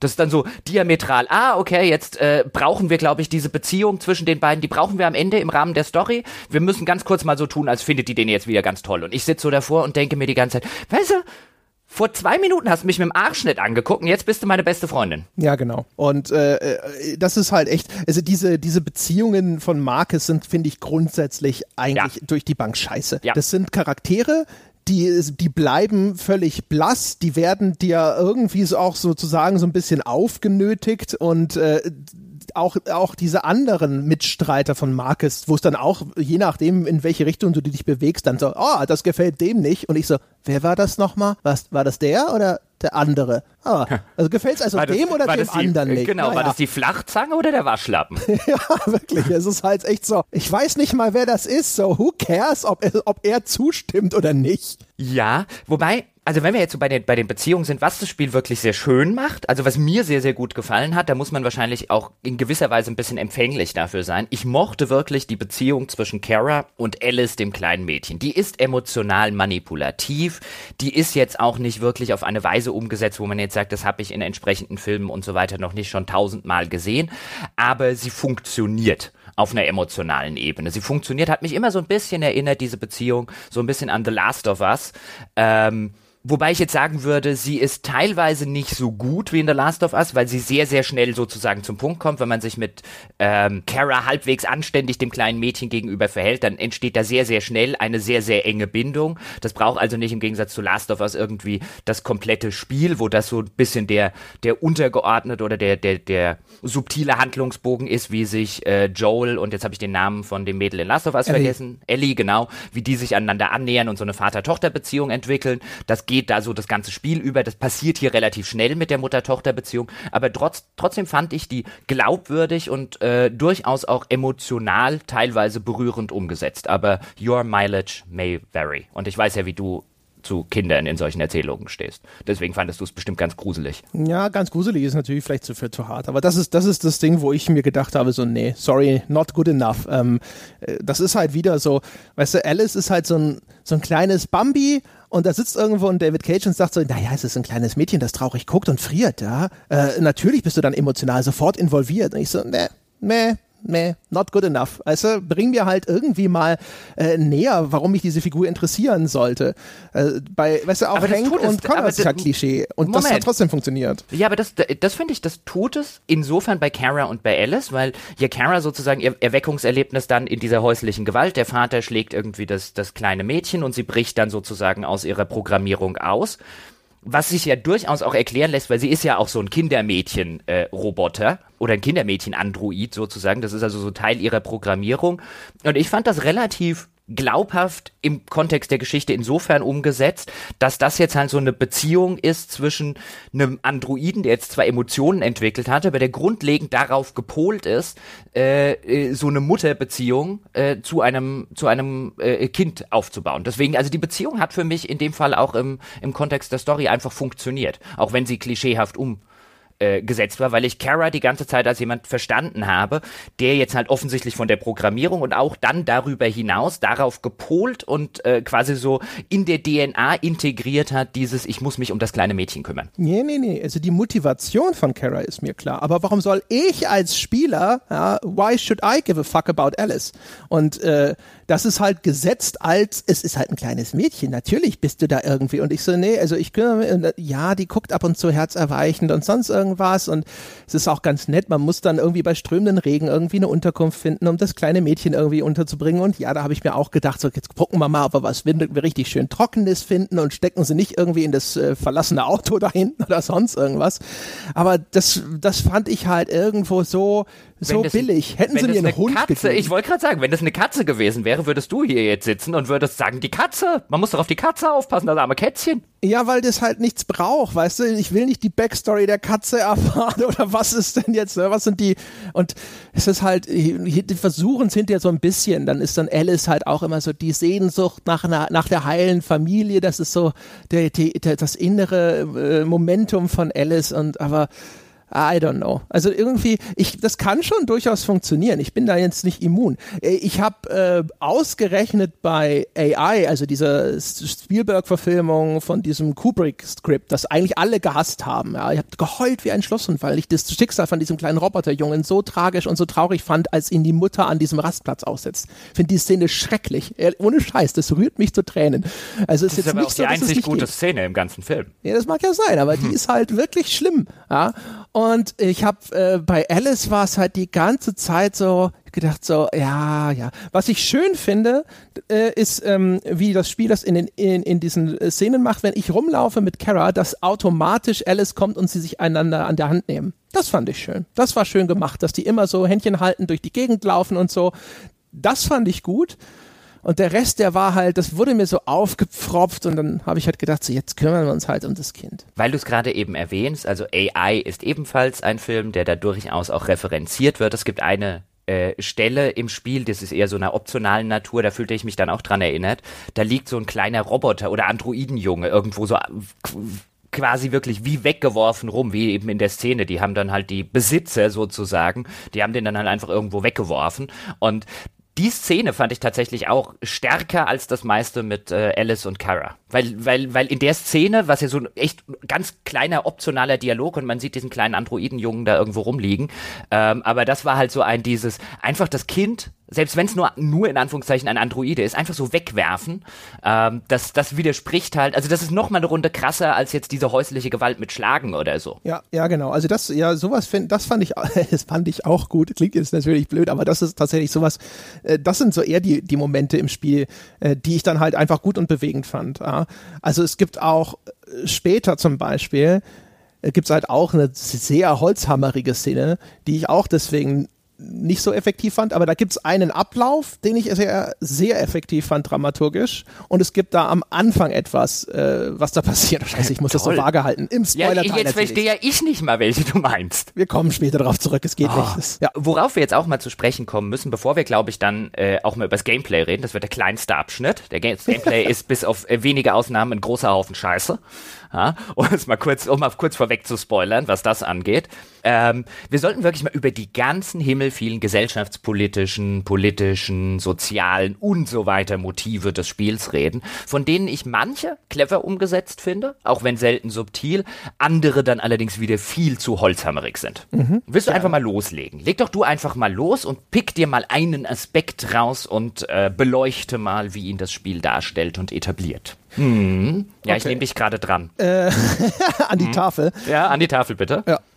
Also ich meine, das, wir haben es schon erwähnt, äh, tatsächlich einer der ersten sozialen Konflikte, die das Spiel aufmacht, ist ja tatsächlich, dass diese die Verbreitung der Androiden zu dieser großen Arbeitslosigkeit führt. Übrigens parallel zu einem enormen Anwachsen von Wohlstand. Also was das Spiel sagt dir, die USA, ja, die haben quasi jetzt äh, ihr Bruttosozialprodukt insgesamt total gesteigert, aber es sind irgendwie massiv viele Leute arbeitslos und deswegen gibt es diese unglaubliche Verbreitung von Ressentiments gegen Androiden. Und äh, obwohl das ein so zentraler Punkt ist, der das Spiel gleich am Anfang aufmacht äh, und der auch immer mal wieder in so Nachrichtenübertragungen dann zur Sprache kommt und sowas, er ist völlig komisch und inkonsequent ausagiert. Also angefangen damit, dass äh, ich mich frage, na, aber wenn der, wenn jetzt so viel Kohle dadurch vorhanden ist, wieso kümmert man sich nicht mehr um die Arbeitslosen? Äh, das könnte man zumindest mal irgendwie ein bisschen ausführen. Wieso gibt es da nicht den allgemeinen Mindestlohn in den USA? Ja, wieso leben wir nicht alle im Androiden-Schlaraffenland? Äh, wenn alle die Leute die Androiden hassen, wieso sind die so allgegenwärtig? Äh, wo sind die Androiden-Befürworter, von denen es muss es ja auch noch welche geben. Und auch wenn es dann um darum geht, so wenn die Androiden anfangen, so ein Bewusstsein zu entwickeln, eine eigene Lebensform vielleicht darzustellen, es ist einfach, es gibt nur Androiden-Hasser sozusagen, ganz wenige Ausnahmen, aber was dir so gezeigt wird, ist halt so eine Wand aus Hass, die Menschen sind hinterher die, die als, äh, als Roboter wirklich sozusagen eher auftreten. Deine Androiden, das sind die menschlichen und die hinterher sind so Polizeitruppen, die tragen so komplette Helme, die das Gesicht komplett verbergen. Die sehen dann aus wie Roboter, die sprechen auch über so Funksprüche, also die haben auch quasi so Roboterstimmen. Das ist zwar ganz clever gemacht, jetzt um hier visuell eine Idee zu transportieren, aber dieses einheitliche, ja, äh, dieses Undifferenzierte in der Darstellung, um halt beim Spieler wieder so ein bisschen die Emotionen rauszuprügeln, das hat mir nicht gefallen. Zumal sicher David Cage auch an dieser Stelle wirklich redlich Mühe gibt, äh, so gut wie alles aus der moderneren Menschheitsgeschichte, was so an Dis Diskriminierung und so weiter vorhanden ist, auch noch als Motiv in irgendeiner Form mit reinzuklatschen. Also das fängt dabei an, dass man zum Beispiel schon relativ am Anfang, wenn man im Bus mit Marcus unterwegs ist, da gibt es ein eigenes segregiertes Abteil für Androiden und die stehen da auch so mit hängenden Köpfen rum und vorne sitzen die Menschen und hinten die Androiden, wie das früher zum Beispiel in den Vereinigten Staaten mit Weißen und Schwarzen im Bus war. Da wird so ein bisschen äh, Rosa Parks beschworen, die ja damals berühmterweise in einem Bus in Alabama gesagt hat, nö, ich stehe nicht auf und äh, mach meinen Sitzplatz frei für einen weißen Mann und damit mitbeteiligt war an den ganzen, äh, an der ganzen schwarzen Bewegung. So ein bisschen einer der Mitauslöser, jetzt nicht der einzige. Das wird so ein bisschen beschworen. Dann die Androiden, wie sie dir vorgestellt werden, wie sie auch angezogen sind. Sie haben zum Beispiel so ein, ein, ein äh, bläulich leuchtendes Dreieck auf der Brust, was total an einen, also was mich sofort an einen Judenstern erinnert hat. Gleichzeitig haben sie so eine leuchtende Armbinde, was mich dann wieder so an die äh, NS-Hakenkreuzbinden so ein bisschen erinnert hat. Also da hast du sofort die ganzen Nazi-Anspielungen, die auch im weiteren Spielverlauf äh, noch erheblich, da werden wir im Spo Spoiler-Teil drauf kommen, noch erheblich ausgebaut werden, was das betrifft all solche Geschichten, dann auch zum Beispiel bei dieser ganzen Arbeitslosigkeitsgeschichte. Ich habe es ja vorher erwähnt, der drogenkranke äh, Vater, Todd, wie er heißt, und nicht äh, äh, Trevor, der konsumiert halt so eine, ich glaube, sie nennen das im Englischen irgendwie Red Crystal oder irgendwie sowas, so eine so eine Droge, die anscheinend weit verbreitet ist, wie man dann in den optionalen Magazinen, die man lesen kann, da wird dann über so eine Epidemie gesprochen. Das ist dann wieder so ein bisschen in Richtung dieser dieser Drogenepidemie, die teilweise gegenwärtig in den USA abläuft, gerade so in den Südstaaten, ist ja auch häufiger mal in den Medien, dass da ganze Regionen und äh, ganze Städte quasi jeden Tag irgendwie äh, hunderte von Drogennotfällen haben, weil gefühlt irgendwie zwei Drittel der Bevölkerung dort drogenabhängig ist und so weiter und so fort. Also er schmeißt das Ganze, was es dort draußen gibt, in eine riesige Melange rein, die teilweise super interessant ist und teilweise halt auch, wie du schon gesagt hast, echt, echt holzhammerig ist. Ja, und wie gesagt, also das ist halt äh, erstens teilweise für, für mich halt viel zu unterdefiniert und zum anderen äh, diese, diese interessanten Aspekte lagert das Spiel dann auch noch teilweise zu einem ganz erheblichen Teil aus in das ist noch okay, Nachrichtenübertragung, die irgendwo auf irgendwelchen Fernsehern laufen und so, kannst du stehen bleiben und dir das anschauen, aber dann eben in irgendwelche Magazine, die eh ein bisschen komisch sind, weil das so eine, so digitale Sachen sind. Du hast das Gefühl, das ist ein iPad, aber die liegen überall rum, die werden liegen gelassen wie Zeitungen, wo man sich so denkt, so, also auch im Jahr 2038 würde man so ein elektronisches Gerät vielleicht nicht einfach auf der Parkbank liegen lassen, ja, also nicht in dieser Menge und Anzahl. Und ähm, das ist dann halt wie mit dieser, mit dem, was ich zu den Androiden schon gesagt habe. Ich, es wäre halt ein so viel cooleres Spiel gewesen, wenn es versucht hätte, auch einfach ein bisschen mehr zu erforschen, was denn, was sind denn das dann für Lebewesen, die Androiden? Und das macht es nie, sondern es setzt für mich sehr, sehr früh diese Androiden sind jetzt im Grunde genommen auch Menschen. Ja? Und guck mal, ist ganz schlimm, diese Menschen werden diskriminiert und jetzt zeige ich dir all diese Dinge, die du aus der Geschichte der Menschheit als Diskriminierungsbeispiele kennst, nochmal an mit Androiden. Und wo ich mir halt aber denke, so, hey, äh, es gibt offensichtlich Haushaltsroboter, es gibt Sexroboter, es gibt Polizeiroboter und so. Es gibt neue Modelle. Ja, sind die neuen Modelle klüger? Wie funktioniert das in einer Androidengesellschaft? Sitzen die neuen Modelle da und sagen, hey, lass mich mal denken, ich bin schneller, ich habe einen besseren Prozessor als du, ich kann sogar beweisen, dass ich besser bin sozusagen. Ähm, äh, was was macht der Androide mit seiner gewonnenen Freiheit überhaupt? Also ich ich kriege ja nie irgendwo mal, sie wollen frei sein, aber ich krieg nicht einen Eindruck davon, was ihnen weggenommen wird oder äh, was das, was will ein Androide überhaupt tatsächlich machen mit seiner Freiheit. Und all diese Dinge, die bleiben so vage und so schwammig und da habe hab ich halt überall das Gefühl, da sitzt halt der Autor und sagt so, guck mal, die sind jetzt empfindende Wesen, das ist doch ganz schlimm. Ja? Und ich denke so, ja, das ist schon ganz schlimm, aber es wäre trotzdem viel effizienter, weil du würdest sie viel plastischer und greifbarer machen für mich. So, es ist doch ganz schlimm. ja, weil du es gerade schon angesprochen hast, das finde ich wirklich, also das wäre mein größter Kritikpunkt so an wahrscheinlich an dem ganzen Spiel ist, dass die Spielwelt, die mir sehr häufig äh, begegnet ist in Berichten, die ich drüber gelesen habe, als glaubwürdiges Spiel wird, auf einer visuellen Ebene, ja, aber sie ist ein totales Potemkinsches Dorf. Hinter der Fassade ist nichts. Du siehst, also, und das Spiel macht das auch mit den Kameraeinstellungen sehr, sehr deutlich an mehreren Stellen, so damit auch wirklich der letzte kapiert, zum Beispiel mit dem Androiden sind im Bus segregiert. Es erklärt dir oder erzählt dir aber nicht ein einziges Mal, warum eigentlich? Also warum geht diese Gesellschaft hin und sagt einerseits sind Androiden total toll und wir lassen sie quasi äh, alle diese Arbeit machen, äh, die wir nicht wollen und sie können unsere Kinder erziehen und sie können dies machen und sie können jenes machen und wir vertrauen denen. Es wird auch sehr, sehr nahegelegt, dass mittlerweile die US-Armee, die anscheinend in der Antarktis irgendwie einen Konflikt äh, mit den Russen hat, der droht zum dritten Weltkrieg äh, auszubrechen, äh, die besteht gefühlt nur noch aus Androidenkanonenfutter. Also an ganz relevanten Stellen, es gibt Androidenärzte und so weiter. Die ganze Gesellschaft lebt irgendwie von den Androiden. Warum die die wie Dreck behandelt. I don't know. Das erzählt dir das Spiel einfach nie. Ja, es ist halt einfach, wie gesagt, also es ist halt einfach auch in der Darstellung einfach so eine, also eine geschlossene Front, ja. Also zum Beispiel auch dann, wenn du beginnst eben für Freiheit einzutreten, erstmal siehst du lauter Nachrichtenberichte, nur die sagen so, ja, was ist denn hier los, ne? Und da müssen wir mal was tun, ist ja ganz schlimm, die Androiden, äh, und wieso unternimmt der Staat denn nichts, kann man da nicht mal ein bisschen draufschlagen.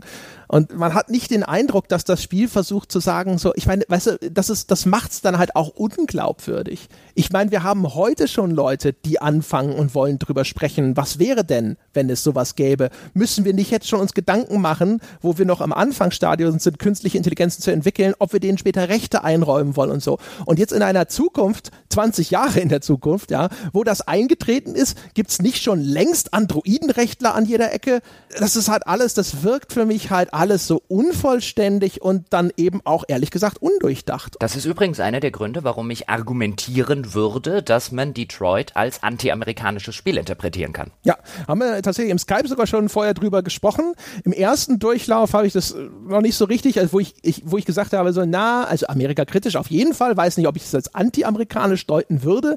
Jetzt im zweiten Durchlauf kann sein, entweder äh, weil ich jetzt mehr drauf geachtet habe oder vielleicht habe ich jetzt einfach mehr oder andere Nachrichtensendungen gesehen, bin ich da bei dir. Aber erklär's. Ich würde vorher gerne auch noch auf was anderes eingehen, ähm, bevor ich es nämlich vergesse. Nämlich bei der ganzen Sache, die wir jetzt gesagt haben zum Thema Androiden ähm, und wie die dargestellt werden und wie die in den Medien sind, da gibt es diese Protestbewegung, von der ich da dann mit Marcus zusammengeschlagen wurde. Was mich interessieren würde oder was ich gerne zur Diskussion stellen würde, referenziert, ob jetzt bewusst oder unbewusst, das ist ja bei solchen Interpretationen, äh, der Autor ist tot und so weiter, was ich ja gerne sage, ist jetzt immer vollkommen wurscht, ob David Cage das wollte oder nicht wollte. Aber referenziert das Spiel hier die Flüchtlingskrise? Ich würde nämlich argumentieren, ja.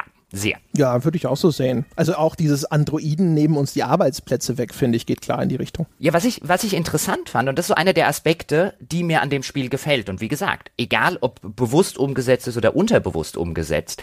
Denn gerade in dieser Anfangszeit, wenn du diese, diese Protestbewegung gewahrnimmst, wenn du siehst, wie wenig Rolle im täglichen Leben und wie klein die Rolle im täglichen Leben der Androiden ist, die eben im Bus segregiert werden, die auf der Straße, da gibt es solche Unterstände, da parkt man dann seinen Androiden, wenn man den jetzt gerade nicht dabei haben will, irgendwann holt man den wieder ab, wie so einen Hund, den man vor dem Supermarkt anbindet, dass du eine, eine Gruppe hast, die im täglichen Leben nahezu oder eigentlich überhaupt kein Recht genießt ähm, und total unterrepräsentiert ist in einer Gesellschaft, gleichzeitig aber in dem politischen Klima eine unfassbare Wirkmacht als Gruppe entfaltet, die eben dazu sorgt, dass die Bevölkerung offensichtlich zumindest gespalten ist oder es einen großen Teil gibt, der da mittlerweile dagegen fürchterlich anprotestiert, die dafür gesorgt haben, dass jetzt ein ganzer äh, oder ein ganzer Mittelstandsteil irgendwie in Armut versunken ist. Also so als Gruppe eine unfassbare Wirkmacht entfaltet, während das einzelne Individuum eine absolute Randnotiz in der Gesellschaft ist. Und da fühle ich mich tatsächlich so ein bisschen so an die Flüchtlingskrise erinnert,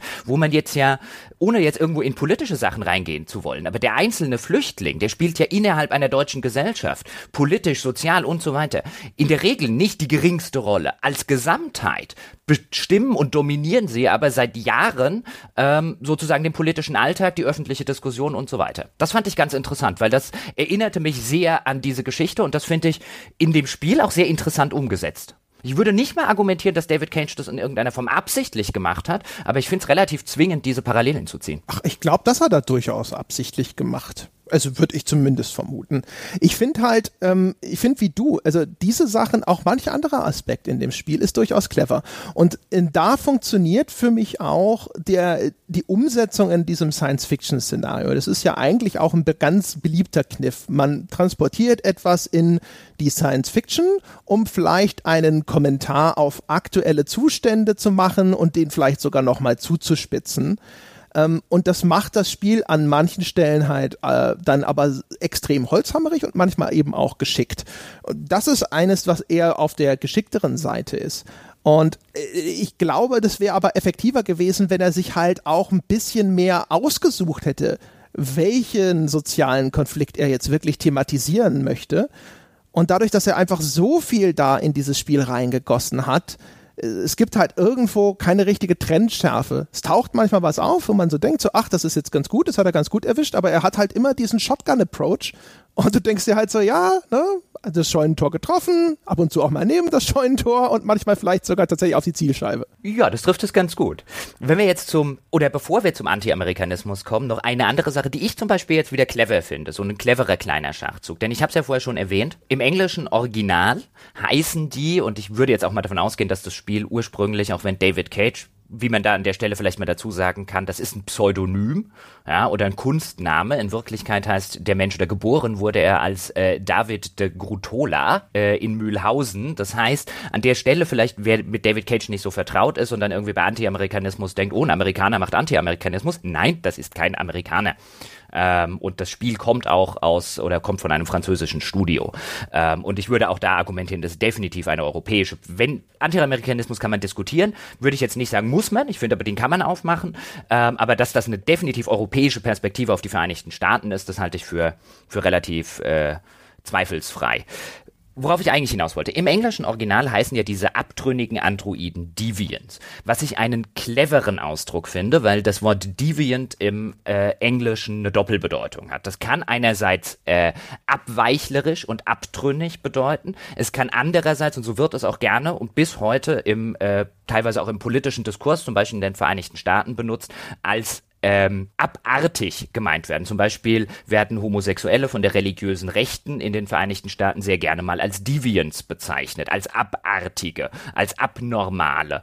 Und diese Doppelbedeutung, diese Dimension, dass der Androide, der ein Bewusstsein entwickelt, der Emotionen entwickelt, nicht nur ein Abweichler ist, sondern de facto ein Abartiger, ein Wesen, das man nicht haben möchte, ein Wesen, das man widerwärtig findet.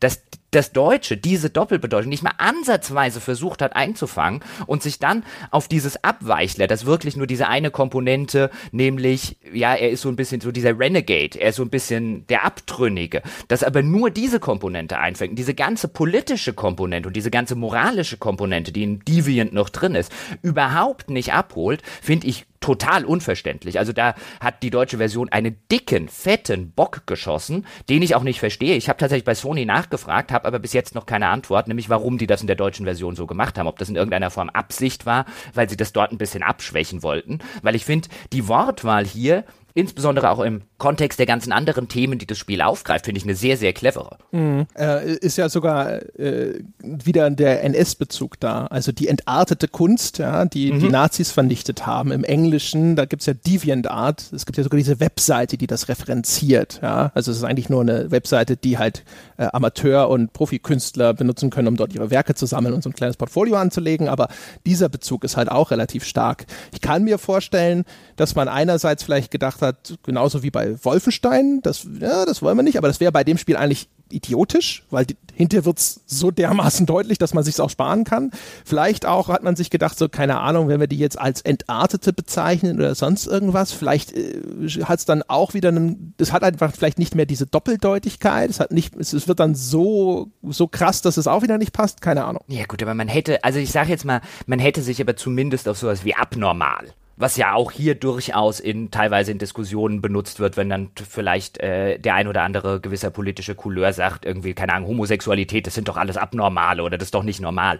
Das würdest du zumindest damit noch ein bisschen auffangen. Aber bei Abweichler, weil bei Abweichler denke ich an irgendeinen SPD-Politiker, der äh, äh, in der Bundestagsfraktion gegen seine Partei stimmt oder so. Weil es hat, das hat keine Wucht, das hat keine, keine Bedeutung über, aha, der macht halt nicht, was er soll. Mhm. Ja, ich, wie gesagt, ich äh, habe da auch gestutzt, was die deutsche Übersetzung angeht. Das ist für mich auch nicht nachvollziehbar, keine vernünftige Erklärung anzubieten. Ich habe äh, was ich habe mich sogar noch gewundert, weil ich habe es ja erst auf Englisch gespielt und dann habe ich den ein oder anderen Bericht gelesen und da lese ich dann die ganze Zeit was von Abweichlern und da habe ich gedacht, das kann nicht sein, das können die nicht gemacht haben, das ist so dumm ähm, und habe es auf Deutsch umgestellt, das Spiel, und dachte, sie haben es tatsächlich gemacht. Und dann habe ich mich wiederum gefragt, warum schreibt ihr eigentlich, äh, warum steht da überall Abweichler? Warum hinterfragt noch nicht mal jemand, wie dumm das ist?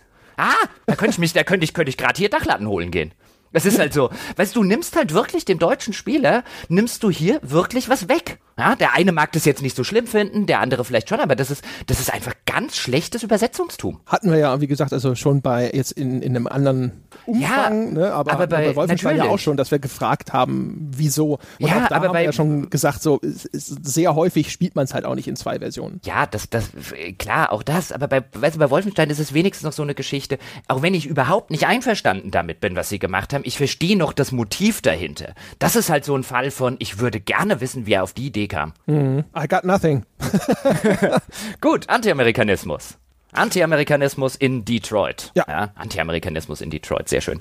Ähm, ja, wir hatten es ja, du hast es ja schon angesprochen, wir haben so ein bisschen jetzt im Vorfeld, haben wir uns ein bisschen so ausgetauscht, wie wir das Spiel fanden und ich habe es mal so im Skype äh, äh, eingeworfen, dass ich durchaus der Meinung bin, man kann das als anti-amerikanisches Spiel interpretieren. Da gäbe es jetzt so ein paar Sachen, über die wir reden können. So den einen Punkt haben wir ja schon so ein bisschen aufgemacht, äh, wie stark in der Darstellung des Spiels es offensichtlich innerhalb dieser US-amerikanischen Gesellschaft Gesellschaft, die auch in dem Spiel immer eine US-amerikanische Gesellschaft bleibt, weil sie kontrastiert wird durch Dinge, die, auch die, die man optionaler Natur in irgendwelchen Magazinen lesen kann, die in der restlichen Welt oder in Teilen der restlichen Welt passieren. Wie wenig es innerhalb dieser amerikanischen Gesellschaft offensichtlich irgendjemanden gibt, der auch nur so was ansatzweise wie Empathie gegenüber eben den Androiden äh, entgegenbringt. Es ist eine, bis auf ganz, ganz wenige Ausnahmen im, Raum, im, im Laufe der Geschichte und eigentlich neben Henk den man sozusagen, wenn man sich richtig entscheidet, zu einem Androiden-Liebhaber bekehren kann. Aber auch selbst der startet als Androiden-Hasser. Außer Hank gibt es nur eine weitere Figur in dem Spiel, an die ich mich jetzt gerade erinnern kann. Okay, am Anfang noch der, der Künstler. Da könnte man sogar sagen, der Künstler, bei dem Marcus ja am Anfang so ein bisschen als Hausdiener agiert. Der Künstler, ja, so wie David Cage, der findet Androiden eigentlich auch ganz cool, aber das ist der einzige zusammen im weiteren Spielverlauf dann mit einer äh, äh, Schwarzen, die so eine Art Railroad-Bewegung angehört, also wie zum Beispiel jetzt früher, als es noch Sklaverei in den Vereinigten Staaten gab, wo dann so eine so eine Bewegung die Sklaven aus den Süd- in die Nordstaaten geschmuggelt hat, so schmuggelt die äh, äh, Androiden sozusagen. Und das sind die, aber die beiden einzigen Figuren in dem gesamten Spiel, die sowas Ähnliches wie Empathie gegenüber diesen Androiden äh, entgegenbringen. Die komplette Gesellschaft Gesellschaft der Vereinigten Staaten ist eine empathielose, totalitäre, rassistische. Man sieht das zum Beispiel auch wunderschön in den, äh, in den Nachrichtensendungen, die du schon referenziert hast. Egal, wie friedfertig du zugehst, sämtliche Nachrichtenmoderatoren auf sämtlichen äh, Kanälen, die dort laufen, wollen Blut sehen. Mhm. Und natürlich ist es auch alles so, alles quasi so CNN-Derivate. Ne? Also die, die Nein, das sind alles Fox News Derivate. Äh, oder Fox News Derivate. Aber im Grunde genommen ist es die, die Vorstellung des Europäers, der, des, des politisch total tief eingefärbten US-Nachrichtenjournalismus, der auch sehr sensationsheischend berichtet. Dann de, de, der nächste Fall ist, die amerikanische Präsidentin ist vollkommen unfähig. Die wird auch das ganze Spiel über als vollkommen unfähig dargestellt. Sie ist übrigens eine ehemalige ja, im Kontext des Spiels würde ich sagen, ein ehemaliger Reality-TV-Star. Also da ist zum Beispiel die Anleihe an Donald Trump, dann vielleicht noch ein bisschen Hillary Clinton, weil sie ist ja eine Frau und sie sieht auch optisch, äh, kann man durchaus die ein oder andere mhm. Parallele zu Hillary Clinton sehen. Also auch das, sozusagen das politische System in den USA ist kaputt, korrupt und vor allen Dingen äh, völlig äh, unmoralisch oder amoralisch sozusagen. Insbesondere wie dann später zum Beispiel mit den Androiden umgegangen wird und so weiter. Also ich erkenne bis auf ganz wenige, nämlich den Künstler, ne, David Cage, vielleicht vielleicht so ein bisschen Selbstdarstellung und den oder vielleicht auch so ein bisschen dieses dieses Vorurteil, was manchmal ja unter Intellektuellen herrscht, äh, dass eben andere, dass man als Intellektueller eben äh, äh, vielleicht irgendwie ein besserer Mensch sei oder sonst irgendwelche Geschichten, sowas könnte da eine Rolle spielen. Und dann natürlich bis auf die äh, Schwarzen. Ich kann mich auch übrigens nicht dran ent entsinnen, dass irgendein Schwarzer im Kontext der Gesellschaft was Böses macht. Also die Leute, die die Androiden unterdrücken, sind auch alle Weiße. Also die das handfest tun. Ich kann mich jetzt zumindest, der ein oder andere Hörer mag mich äh, korrigieren, also insbesondere haut David Cage oder haut das Spiel natürlich dann auch noch auf die weißen Amerikaner drauf. Also äh, vornehmlich ja. Ich will sagen, es gab auch eine schwarze Figur, die nicht unbedingt äh, positiv oder hilfreich war, aber mir fällt gar nicht ein, was es war. An welcher Stelle. Also ich weiß nicht, ich meine, gut, der Ladenbesitzer, den man da um Hilfe bittet, wenn man einen Unterschlupf sucht mit dem Kind, aber ich glaube, der ist ja auch eher nicht unbedingt in der Position, wo er viel abzugeben hat. Und ich glaube, den kann man sogar überzeugen. Ne? Ich glaube, es hat bei mir noch nicht geklappt. Ich weiß nicht, ich habe mich nicht, ich habe gedacht bei dem Ladenbesitzer, dass ich da so wenig wie möglich interagiere, sonst könnte ich geschnappt werden. Ja. Deswegen habe ich da gar nicht viel versucht. Ich weiß gar nicht, vielleicht war das auch gar kein Schwarzer, sondern jemand mit orientalischer Herkunft. Ich nee, ich glaube, das, das war tatsächlich ein Schwarzer. Aber ich hatte jetzt, also zumindest bei mir kam er jetzt einfach nur so an wie ein, äh, äh, ja, warum soll ich dir jetzt hier einfach Geld irgendwie in die Hand drücken? Mhm. Oder also es wirkte weniger unsympathisch, als ich würde in der Situation auch nicht anders handeln. Und ich habe, äh, ich habe, jetzt fällt es mir glaube ich wieder ein, ich hoffe, das ist richtig, ich, äh, äh, weil ich das aus Erinnerung abrufe, es gibt eine Galerie Galerie, die man freischaltet in dem Spiel, wo man zu fast jeder einzelnen Figur im Spiel so eine Kurzbiografie abrufen kann. Und ich glaube, der Besitzer von diesem Hotel, in dem man auch Unterschlupf finden kann, ist auch ein Schwarzer. Und ich glaube, da steht in der Beschreibung, dass er ganz stolz darauf ist, dass er ein androidenfreies Hotel betreibt. Ah, okay. Siehst du, mit dem habe ich erst gar nicht geredet. Es gibt, um das kurz zu erklären, es gibt so eine Szene, wo man sich äh, überlegen muss, wo man jetzt die Nacht verbringt. Und es gibt verschiedene Optionen, nämlich irgendwie ein Hotel und ein verlassenes Auto und ein verlassenes Haus. Und äh, man ahnt schon so, die Polizei ist einem auf den Fersen und deswegen bin ich erst gar nicht ins Hotel gegangen. Das erschien mir die dümmstmögliche äh, Vorgehensweise, mich irgendwo sehen zu lassen, wo vielleicht noch Überwachungskameras und so weiter hängen, wenn dort drüben ein verlassenes Gebäude steht. Das habe ich auch gedacht. Aber ich glaube, die Optionen sind an der Stelle tatsächlich alle völlig gleichwertig. Es geht dann nur darum, äh, was du erlebst an den Orten und äh, auch wie, wie es Alice geht dabei. Aber um jetzt wieder auf den, äh, oder auf den, ich würde es ja nicht mal einen Vorwurf nennen, weil ich es gar nicht als Vorwurf meine, weil es eine mögliche Lesart von von vielen ist. Man wird bestimmt auch äh, eine andere Lesart über die Darstellung der Vereinigten Staaten treffen können. Deswegen will ich jetzt gar nicht sagen oder bitte äh, an die an die lieben Hörerinnen und Hörer jetzt nicht rausgehen und sagen, der Jochen behauptet, Detroit ist ein anti-amerikanisches Spiel. Der Jochen sagt, man kann es so lesen.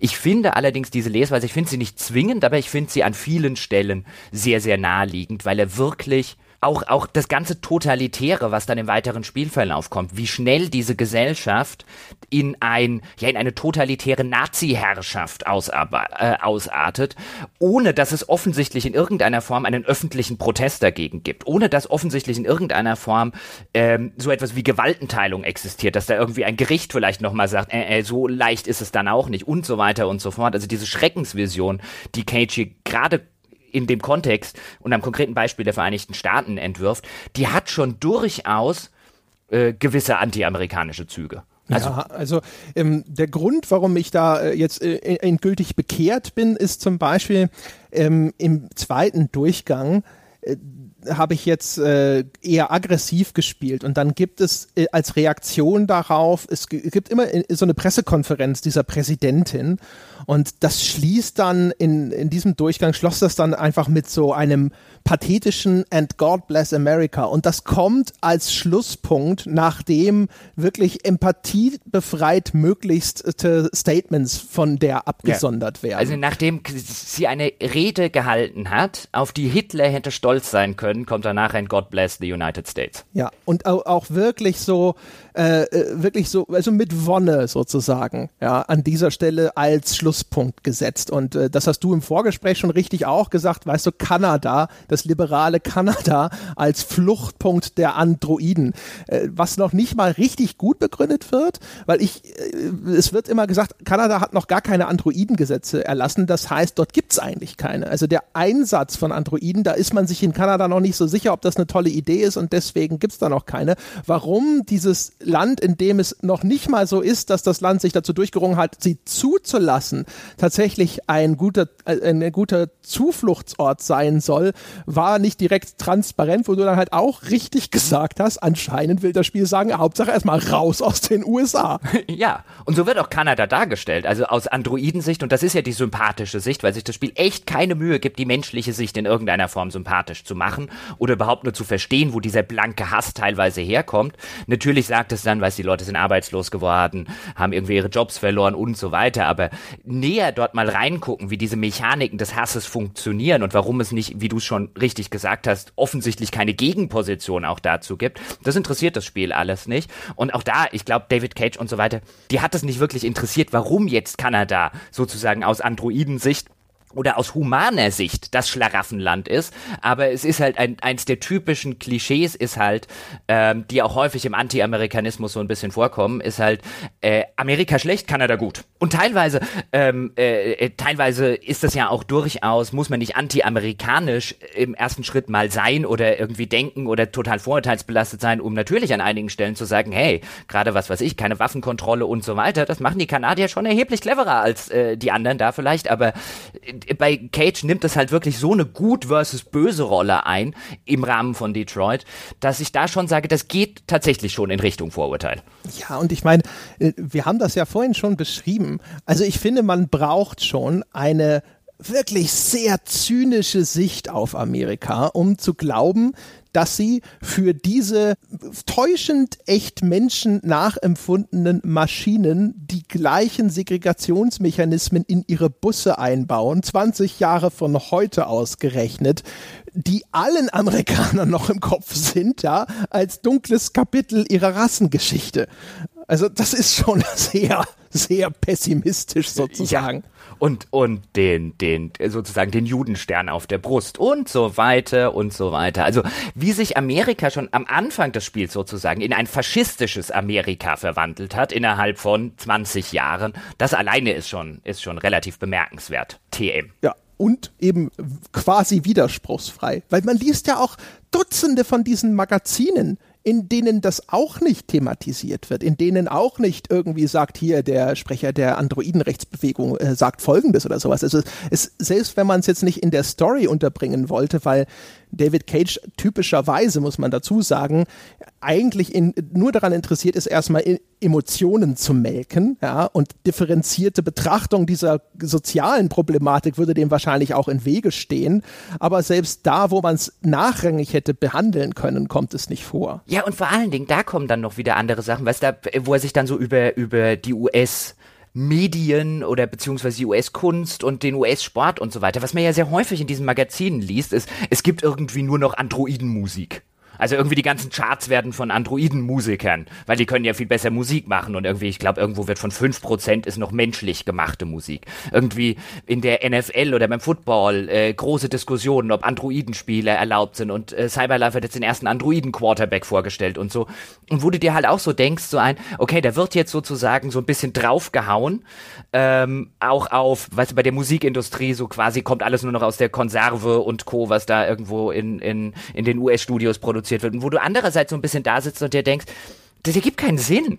Das ergibt keinen Sinn, dass offensichtlich eine ganze Gesellschaft das total scheiße findet oder eine halbe Gesellschaft, dass die Androiden ihren Job wegnehmen, dass sie Androiden hassen und gleichzeitig hören sie zu Hause die ganze Zeit Androidenmusik? Ja. What the heck? ich meine, das ist ja eigentlich, das ist schon wieder fast putzig, ja. Der Football, das Nationalheiligtum ist die letzte Bastion, die offensichtlich jetzt noch nicht von Androiden durchdrungen ist, ja. Und da ist die Diskussion da, ob man dort einen Androiden-Quarterback zulassen möchte.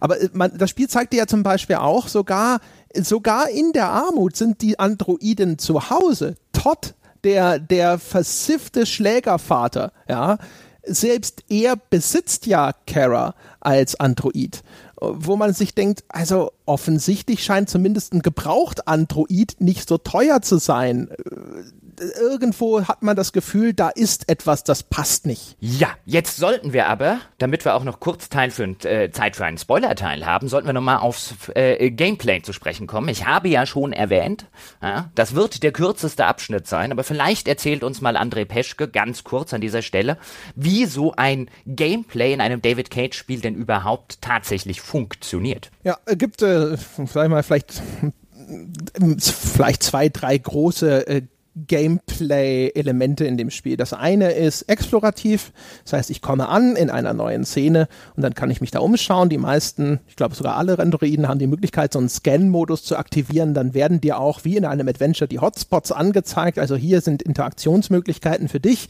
In ganz seltenen Fällen wird es vielleicht auch mal ausgesetzt, wenn das Spiel will, dass du da auch ein bisschen desorientiert bist. Aber ansonsten siehst du da irgendwelche gelben Punkte und dann weißt du, okay, hier kann ich was machen.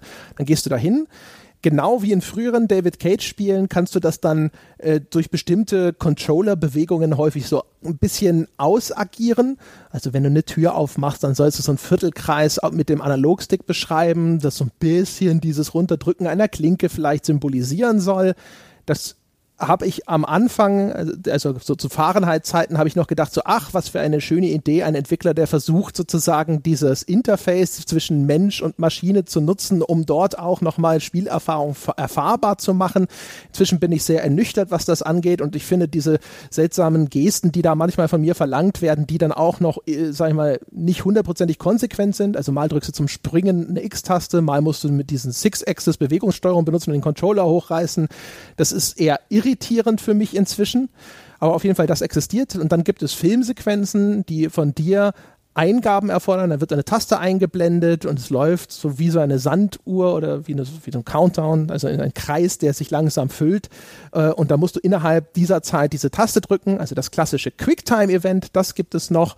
Und dann gibt es äh, so selten so diese Momente, wo du einen Tatort oder irgendetwas anderes untersuchen und analysieren musst und dann musst du da ähm, wie in Tacoma so eine 3D Wireframe Rekonstruktion einer Szene vor und zurückspulen und dann an sehr deutlich markierten Punkten sagen, oh, hier passiert etwas bemerkenswertes, was für die Rekonstruktion wichtig ist, guckst du diese Stelle an, visierst du an, drückst eine Taste und dann setzt du da nach und nach diese Geschehnisse wieder zusammen. Also das ist halt Exploration der Umgebung und Interaktion damit, um halt ein bestimmtes Problem zu lösen. Es gibt die Quicktime-Events und es gibt dann so eine Art Tatort, Untersuchung, Beweissammlungsgeschichte. Ja, und zwischendrin äh, darfst du natürlich auch Entscheidungen treffen, indem du zum Beispiel auf Dialoge reagierst. Das ist, glaube ich, grob, was an Gameplay vorkommt. Ja. Und im Großen und Ganzen, ich stimme dir übrigens völlig zu, was diese Gestenbewegung äh, angeht. In den frühen David Cage-Spielen habe ich noch gedacht, ach, das ist ja ganz nett, dass hier jemand versucht, äh, das so ein bisschen umzusetzen, dass ich nicht nur zur Tür laufe und irgendwie die X-Taste drücke, um sie aufzumachen, sondern dass ich so ein bisschen nachvollziehe mit dem Analogstick, äh, wie man eben die Hand auf die Klinke legt und sie runterdrückt und dann irgendwie aufzieht. So mittlerweile denke ich mir auch, boah, kann ich nicht einfach die X-Taste drücken? Ähm, es wäre, also ich weiß, ich habe den Trick schon so oft gesehen von diesem One-Trick-Pony. Äh, in der Zwischenzeit hätte ich einfach gerne gerne die Variante, die für mich die komfortablere ist. Und teilweise, mir ging es zum Beispiel so, diese Magazine, die wir schon erwähnt haben, die liest man dann mit dem Touchpad auf dem äh, PS4-Controller. Ähm, in, in dem Fall, wo man dann halt sagt, wenn man irgendwie so nach rechts wischt, dann äh, kommt man auf die zweite Story, die in dem Magazin ist. Wenn man nach unten wischt, dann liest man quasi eine Seite weiter. Und das hat bei mir, hat die Hälfte des un nach unten Wischens war ein zur Seite wischen. Entweder ich bin zu blöd für das Touchpad oder da ist die Steuerung bescheuert. Ich weiß nicht, wie ging's dir da? Äh, ab und zu, aber auch das ist so, das, das Touchpad, um zum Blättern zu benutzen, das fand ich sogar fast noch eine der eher gelungenen Anwendungen. Genauso an einer Stelle spielt man Klavier, indem man auf das Touchpad drückt und wo, wo man dann so ein bisschen denkt, so, ich versuche das intakt zu machen und ja, das äh, ist eine Annäherung daran, dass ich das Gefühl habe, dass ich hier etwas ausagiere, was gerade auf diesem Bildschirm geschieht. In den Momenten bin ich immerhin noch ein bisschen näher an der Empfindung, dass das einen Sinn hat. Aber die ganz, ganz, ganz überwiegende Zeit sind es Bewegungen, wo man so denkt, so, nein, das hat mit der echten Bewegung jetzt wirklich nicht viel zu tun und es ist einfach nur irritierend. Ich will das, ich will diese Tür öffnen. Es ist nicht spannend, diese Tür zu öffnen, David. Ja, das einzige, was du tust, ist, du unterbrichst das Ganze. Dein Pacing gerät ins Stottern, weil ich da sitze und mich auch noch nicht mal häufig nicht drauf einstellen kann. Ich sitze da und muss gucken, was ist das jetzt für eine Taste? Aha. Und es ist auch bei den Action-Sequenzen, wo die Quicktime-Events dann teilweise sogar relativ kurze Reaktionszeitfenster haben. Da wird das Spiel ausnahmsweise mal ein bisschen anspruchsvoll, aber das führt dazu, wie man das eben kennt und was dazu geführt hat, dass das heutzutage kaum noch eingesetzt wird. Da passiert was Cooles, ich kriege davon nichts mit, weil ich hochkonzentriert darauf achten muss, welche blöde Taste als nächstes ja, eingeblendet wird. Genau, das habe ich mir auch in den, in den Kämpfen sozusagen, wenn es zu einem Faustkampf kommt, oder es gibt eine eigentlich geile Szene, in denen man so einen Highway überquert zu Fuß, während halt und aufpassen muss, dass man von den, von den ganzen Autos nicht überfahren wird, der ein reiner Quicktime-Event ist, wo ich auch so da sitze, ich glaube, ich hätte es sehr cool gefunden, wenn das anders gelöst wäre, anstatt dass ich einfach nur auf die Mitte des Bildschirms starre und warte, wann die nächste Taste eingeblendet wird. Ja, es ist äh, wirklich, also es gibt eine große Konfrontation am Ende des Spiels, wo auch eigentlich durchaus sehr schöne, auch schön inszenierte, dynamische Kämpfe zu sehen sind und du, du kriegst davon halt wirklich nur die Hälfte mit, weil du die ganze Zeit da sitzt und dir denkst so, oh Gott, ja. Und es ist halt auch noch, es wird das komplette Controller-Spektrum benutzt. Ähm, was ich teilweise auch ehrlich gesagt sehr schwer zu erfassen finde, wenn es nämlich, es gibt ähm, Six-Axis, also bewege den Controller, diese Bewegungssteuerung, bewege deinen ganzen Controller nach links, nach rechts, nach oben, nach unten und es gibt bewege den Analogstick nach oben, unten, links und rechts. Das sind zwar unterschiedliche Symbole, aber beide sind stark charakterisiert durch die Pfeile, diese Richtungspfeile. Und das dann innerhalb kurzer Zeit, ich habe das regelmäßig verwechselt und habe den Analogstick benutzt oder, und nicht das Six-Axis oder umgekehrt und war dann frustriert, weil für mich die Lesbarkeit nicht nicht stark genug war. Und ich habe nicht gedacht, so Mensch, jetzt habe ich einen Fehler gemacht, sondern ich habe gedacht, du blödes Spiel. Six-Axis-Steuerung, ey, Gott im Himmel, beschränk dich wenigstens auf Buttons. Äh, was ich übrigens an der Stelle dann vielleicht mal ganz kurz, was ich das ein oder andere mal gehört und gelesen habe, war so der Kritikpunkt von wegen, dass man äh, da sehr aufpassen müsse in diesen Quicktime-Events, dass man die irgendwie, wenn man da was Falsches drückt, dann hat man die versemmelt, was ich nicht, und zwar 0,0 bestätigen kann. Ich habe häufig mal in einem Quicktime-Event zwei oder drei Eingaben versemmelt und ich habe ihn trotzdem noch geschafft. Also das Spiel mhm. ist da sehr, sehr fehlertolerant. Zumindest war das meine Wahrnehmung. Ja, total. Es gibt sogar das klassische David Cage Quicktime Event hier und da, das exakt identisch aus abläuft oder so, wenn du fast alles oder sogar alles versemmelst. Ich habe es einmal, ich glaube, ich habe es nicht konsequent durchprobiert, aber ich habe mal absichtlich eine ganze Reihe von Inputs verpasst und das lief genauso wie vorher, als ich sie alle erwischt habe. Wenn wir beim Thema Gameplay sind, eine Sache, die mir gut gefallen hat, in der Mehrheit, es gibt auch schlecht umgesetzte Passagen, ist, wenn das Spiel dich unter Zeitdruck setzt. Das tut es an einigen Stellen, wo du, und da kriegst du halt auch so aus Androidensicht, kriegst du halt dann eingeblendet, keine Ahnung, du hast jetzt irgendwie fünf Minuten Zeit, um etwas zu tun oder manchmal auch nur ein sehr, sehr kurzes Zeitfenster. Die sind teilweise, finde ich, als, das waren teilweise die Gameplay-Elemente, die mir am meisten Spaß gemacht haben. Es gibt, wir sollten nicht alle davon verraten, aber ich will ein Beispiel nennen. Es gibt eine Szene, wo man in einem Haus ist und ein Polizist an die Tür klopft und man hat jetzt 30 Sekunden Zeit, bevor der Polizist nämlich irgendwann sagt, ich trete jetzt vielleicht die Tür auf, ich weiß es nicht, ich habe es in der Zeit geschafft, irgendwie alle Belege für Androiden verschwinden zu lassen. Und dann kommt auch der Polizist tatsächlich rein und macht so einen Rundgang durchs Haus und wo man dann auch weiß, also ich habe jetzt alles richtig gemacht, wo man dann auch weiß, aha, gut, dass ich da vorne noch äh, den und den Gegenstand weggelegt habe oder dass ich hier noch schnell die Tür zugemacht habe und das Ganze unter Zeitdruck. Wenn es das gut umsetzt, wie in der Szene, die ist auch nicht perfekt, aber wenn es das gut umsetzt, umsetzt, dann macht es das wirklich sehr, sehr schön. Also normalerweise mag ich Zeitdrucksequenzen in Spielen überhaupt nicht. An der Stelle habe ich mir häufig gedacht, oh, das ist jetzt wirklich spannend. Ja, die Szene ist, ist echt gut, aber da war ich echt enttäuscht. Die hätte so viel besser sein können. Hätten sie es einfach subtiler gemacht, hätten sie vorher die Beweise, die ich da verschwinden lassen soll, vielleicht einfach so in ihrer äh, etablierenden äh, Cutscene mal ein bisschen gezeigt, dass ich vielleicht eine Ahnung habe, was da verschwinden soll. Und stattdessen machen sie es sehr gamey und sagen mir, okay, du hast, glaube ich, drei äh, die du verschwinden lassen musst. Jetzt hast du eins verschwunden, zwei und so. Das heißt, wenn ich, wenn ich alle gefunden habe, weiß ich das. Ich mhm. weiß sicher, ich habe alles erfüllt. Und das habe ich geschafft und das nahm natürlich dann sehr viel von der Ungewissheit aus dieser Szene, wenn der Polizist durch das Haus schleift und guckt.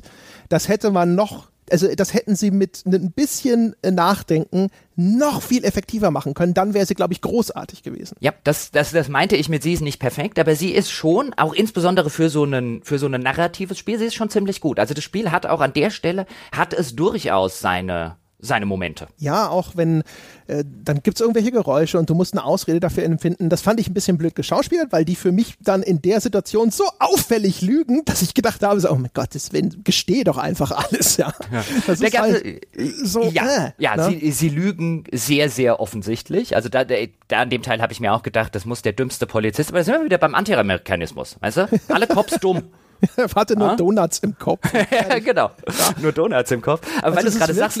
Nur um es den Leuten nochmal äh, irgendwie plastisch zu machen. Das ist so, wie wenn Jochen reinkommt und sagt, hast du das ganze Bier weggesoffen? Und ich sag so, nein, ich doch nicht. Bier? Und Jochen sagt, ja, okay, dann, dann nicht. Und gibt sich damit offensichtlich zufrieden und ist überzeugt, dass ich es nicht getrunken habe. Okay, hier gar nicht, wobei doch eigentlich ist es ganz so schlimm. Ja, aber es hat auch da wieder so seine, seine rettenden Momente, weil wie du es gerade schon angesprochen hast, dann gibt es irgendwie eine äh, Sache, dann macht irgendwie im Bad macht etwas Krach. Ich selber weiß ja, der Polizist soll jetzt bitte nicht ins Bad reingehen.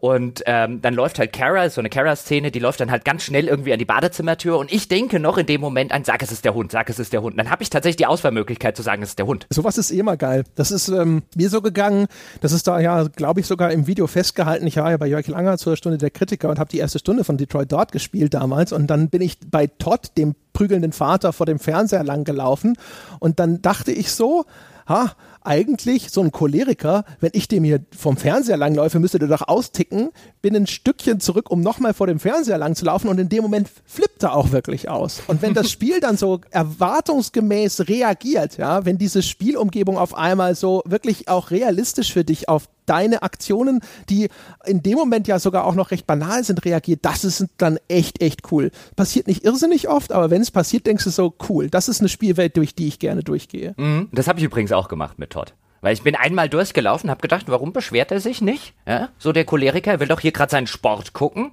ja? raucht auch noch hier schön äh, äh, quasi das äh, Crack der Spielwelt.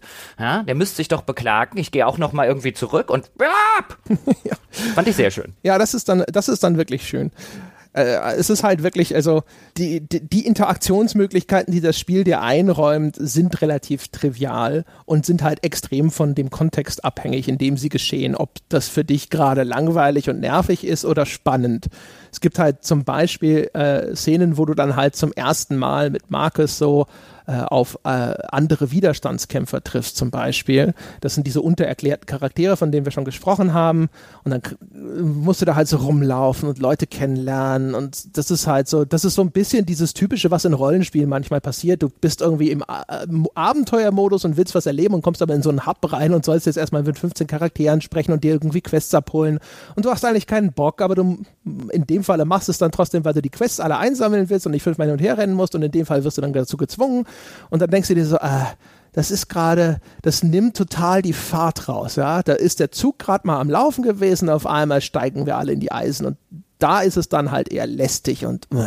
Zwei andere Sachen, auf die wir noch zu sprechen kommen sollten oder auf die ich zumindest mal angesprochen haben will, die mir nämlich auch gut gefallen haben, wo ich finde, macht das Spiel clever. Auch wieder nicht perfekt, aber zumindest clever. Nämlich zum einen gegen Ende des Spiels, hast vorhin schon mal irgendwo leicht angedeutet. In der Regel ist das ganze Spiel oder der Großteil des Spiels ist so aufgebaut, du spielst ein Kapitel mit Connor, dann spielst du eins mit Kara, dann spielst du eins mit Marcus und dann spielst du wieder eins mit Connor und dann spielst du eins mit äh, äh, Marcus und dann spielst du wieder eins mit Kara und so weiter. Gegen Ende des Spiels laufen diese Handlungsstränge zusammen und du spielst innerhalb eines Kapitels wechseln die einzelnen Personen.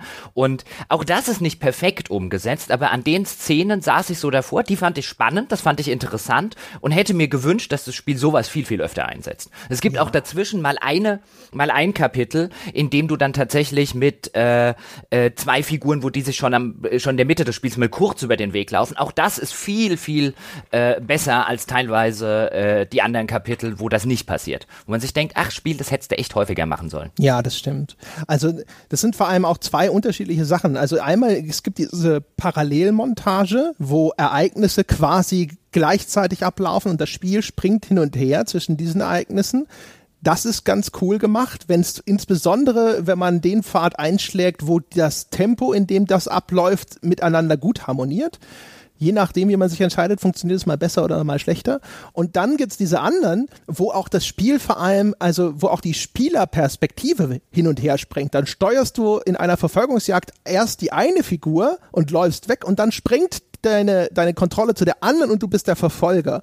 Und du spielst sozusagen ein bisschen gegen dich selbst und kannst natürlich auch dann in dem Moment entscheiden, spiele ich beide effektiv, ja, und sozusagen let the chips fall as they may oder bei der einen Figur gebe ich mir einfach gar keine Mühe, weil ich möchte den Erfolg der anderen Figur herbeiführen das ist super und das macht es echt viel zu wenig. Es macht es vielleicht mhm. zwei, drei Mal und da ist es echt cool, aber da habe ich echt gedacht, so das ist doch geil. Ja, da ist vor allem auch mal die Interaktivität des Mediums richtig cool genutzt. Mach doch mehr da draus. Ja, vor allen Dingen, du hast dann, also bei der, bei der Verfolgungsszene ging es mir auch so, ich wollte, dass der Verfolgte entkommt und äh, mein Gott, habe ich mich dann äh, zur Abwechslung mal dumm mit dem anderen abgestellt äh, angestellt. Und da gibt es dann sogar noch eine, eine Szene, in der man wahrscheinlich sogar in einem Dialog noch dazu kommt, dass man die Verfolgung weitermachen kann. Aber das war so ein, okay, was ist die dümmstmögliche Antwort, die ich geben könnte? Ja, genau, ja. Ja, das geht. Äh, also man kann dann die Verfolgung fortsetzen. Das habe ich gemacht. Aber Ach, ja. Das wollte ich nicht. Die sollten, die sollten alle schön entkommen. Ich war, da, da war ich dann wieder der brave Android und habe gesagt, was, ich soll nicht? Nur dann nicht. Ja, ja, genau. Also, aber das war halt echt cool, ja. Und auch sogar die, die Szene, in der der man abbrechen kann, ist so, dass man wirklich, das ist halt auch mal irgendwie quasi eine wirklich relevante, eine interessante Entscheidung, die, die man auch gerne in die eine oder in die andere Richtung trifft und das ist cool. Also in, in diesen Momenten funktioniert das Spiel echt super und da kommt dann auch wieder diese Hoffnung auf, wo man sich so denkt, so Mensch, guck mal, das ist doch, es gibt nicht den totalen Autounfall so richtig in Detroit. Es ist wirklich das beste David Cage-Spiel. Er ist auf dem Weg nach oben. Diese Szenen zeigen, was man mit dieser Art Spiel machen kann. Vielleicht, vielleicht schafft das doch noch. Vielleicht wird das nächste doch der große Wurf, auf den ich seit Fahrenheit hoffe. Bevor wir dazu jetzt aber kommen, weil das geht ja schon in die wertschätzende Richtung, damit wir das auch noch ganz schnell abgehakt haben. Aber was ich noch ansprechen möchte, ist der Android im Hauptmenü. Es gibt, wenn man das Spiel startet, wird man im Hauptmenü von einem weiblichen Androiden äh, begrüßt und der geht am Anfang sowas mit einem durch, wie jetzt zum Beispiel, stellen Sie hier irgendwie ein Brightness Level, also die Kontraste stellen Sie die richtig ein und so weiter. Und dann äh, erzählt er dir so ein paar Takte und dann entlässt er dich ins Spiel. Und wenn du das Spiel wieder neu startest, dann begrüßt dich auch der Android. Und offensichtlich erlaubt sich das Spiel hier zum Beispiel auf sowas wie Systemdatum und Systemzeit zu schauen. Denn als ich dann am Wochenende weitergespielt habe, wurde ich dann begrüßt mit einem, ah, ein schönes Wochenende irgendwie, um Detroit weiterzuspielen. Und wenn es dann beim nächsten Mal zum Beispiel lädt, so ging es bei mir, ich habe das jetzt in relativ kurzen Etappen gespielt und so im Nachhinein habe ich mir gedacht, oh, ich hätte vielleicht in kleineren Schritten spielen sollen, damit ich weiß, was in dem Hauptmenü noch so alles passiert. Dann, ich habe es vorher schon mal erwähnt, sagt er, möchtest du vielleicht mal an einer kurzen Umfrage teilnehmen, die dann auch so ein bisschen teilweise so einen äh, äh, philosophischen Touch hat, also glauben sie an Gott und so weiter. Und am Ende kann man dann tatsächlich sehen, was weltweit die anderen Spieler geantwortet haben. Und am Schluss gibt es sogar noch einen Twist mit dieser Dame im Hauptmenü, wenn man das Spiel durchgespielt gespielt hat, aber dazu kommen wir dann im Spoiler-Teil. Ich wollte auch nur schon mal in den Nicht-Spoiler-Teil sagen, dass ich diesen Androiden im Hauptmenü eine sehr clevere Idee finde. Ja, das ist echt nett. Ich habe das äh, äh, tatsächlich erst gar nicht mitbekommen, weil ich habe das Spiel an einem Stück quasi durchgespielt. Also ich habe halt, ich bin nie ins Hauptmenü zurückgekehrt. Also ich habe es jetzt nicht wirklich in einer Sitzung durchgespielt, aber äh, man kann ja die die PlayStation einfach immer in diesen Rest-Mode, ja, in diesen Standby-Modus versetzen. Äh, ich habe also quasi, es gab keine Rückkehr ins Hauptmenü, bis ich es durchgespielt hatte. Dann kam auch das mit der Umfrage überhaupt erstmal bei mir an und so. Aber ähm, dann erst im Nachgang festgestellt, dass es da noch mehr Interaktionen gibt. Das ist ganz, ganz clever und auch echt ganz pfiffig gemacht. Gut, dann kommen wir mal zum wertschätzenden Teil, würde ich sagen. Während wir uns mit sieben Meilenstiefeln der Zwei-Stunden-Marke annähern und auch noch ein bisschen rumspoilern wollen. Was würdest du denn sagen? Och, es ist, hat mir insgesamt tatsächlich gut gefallen. Es ist ein gutes Spiel. Es hat äh, durchaus seine, seine Highlights. Es ist ab und zu auch ein bisschen zäh. Es tritt ein bisschen auf der Stelle. Äh, es ist natürlich so ein Ding, wo man wissen muss, worauf man sich einlässt. Es ist nach wie vor eher ein interaktiver Film, ja. Also wer Lust hat, an einer Story so ein bisschen mit zu agieren und zu sagen, ich möchte in diese Richtung gehen, ich möchte, dass die Handlung so und so weitergeht. Äh, äh, größtenteils relativ seichte interaktive Aufgaben dazu erledigt, um dann eben dort so ein bisschen teilzuhaben.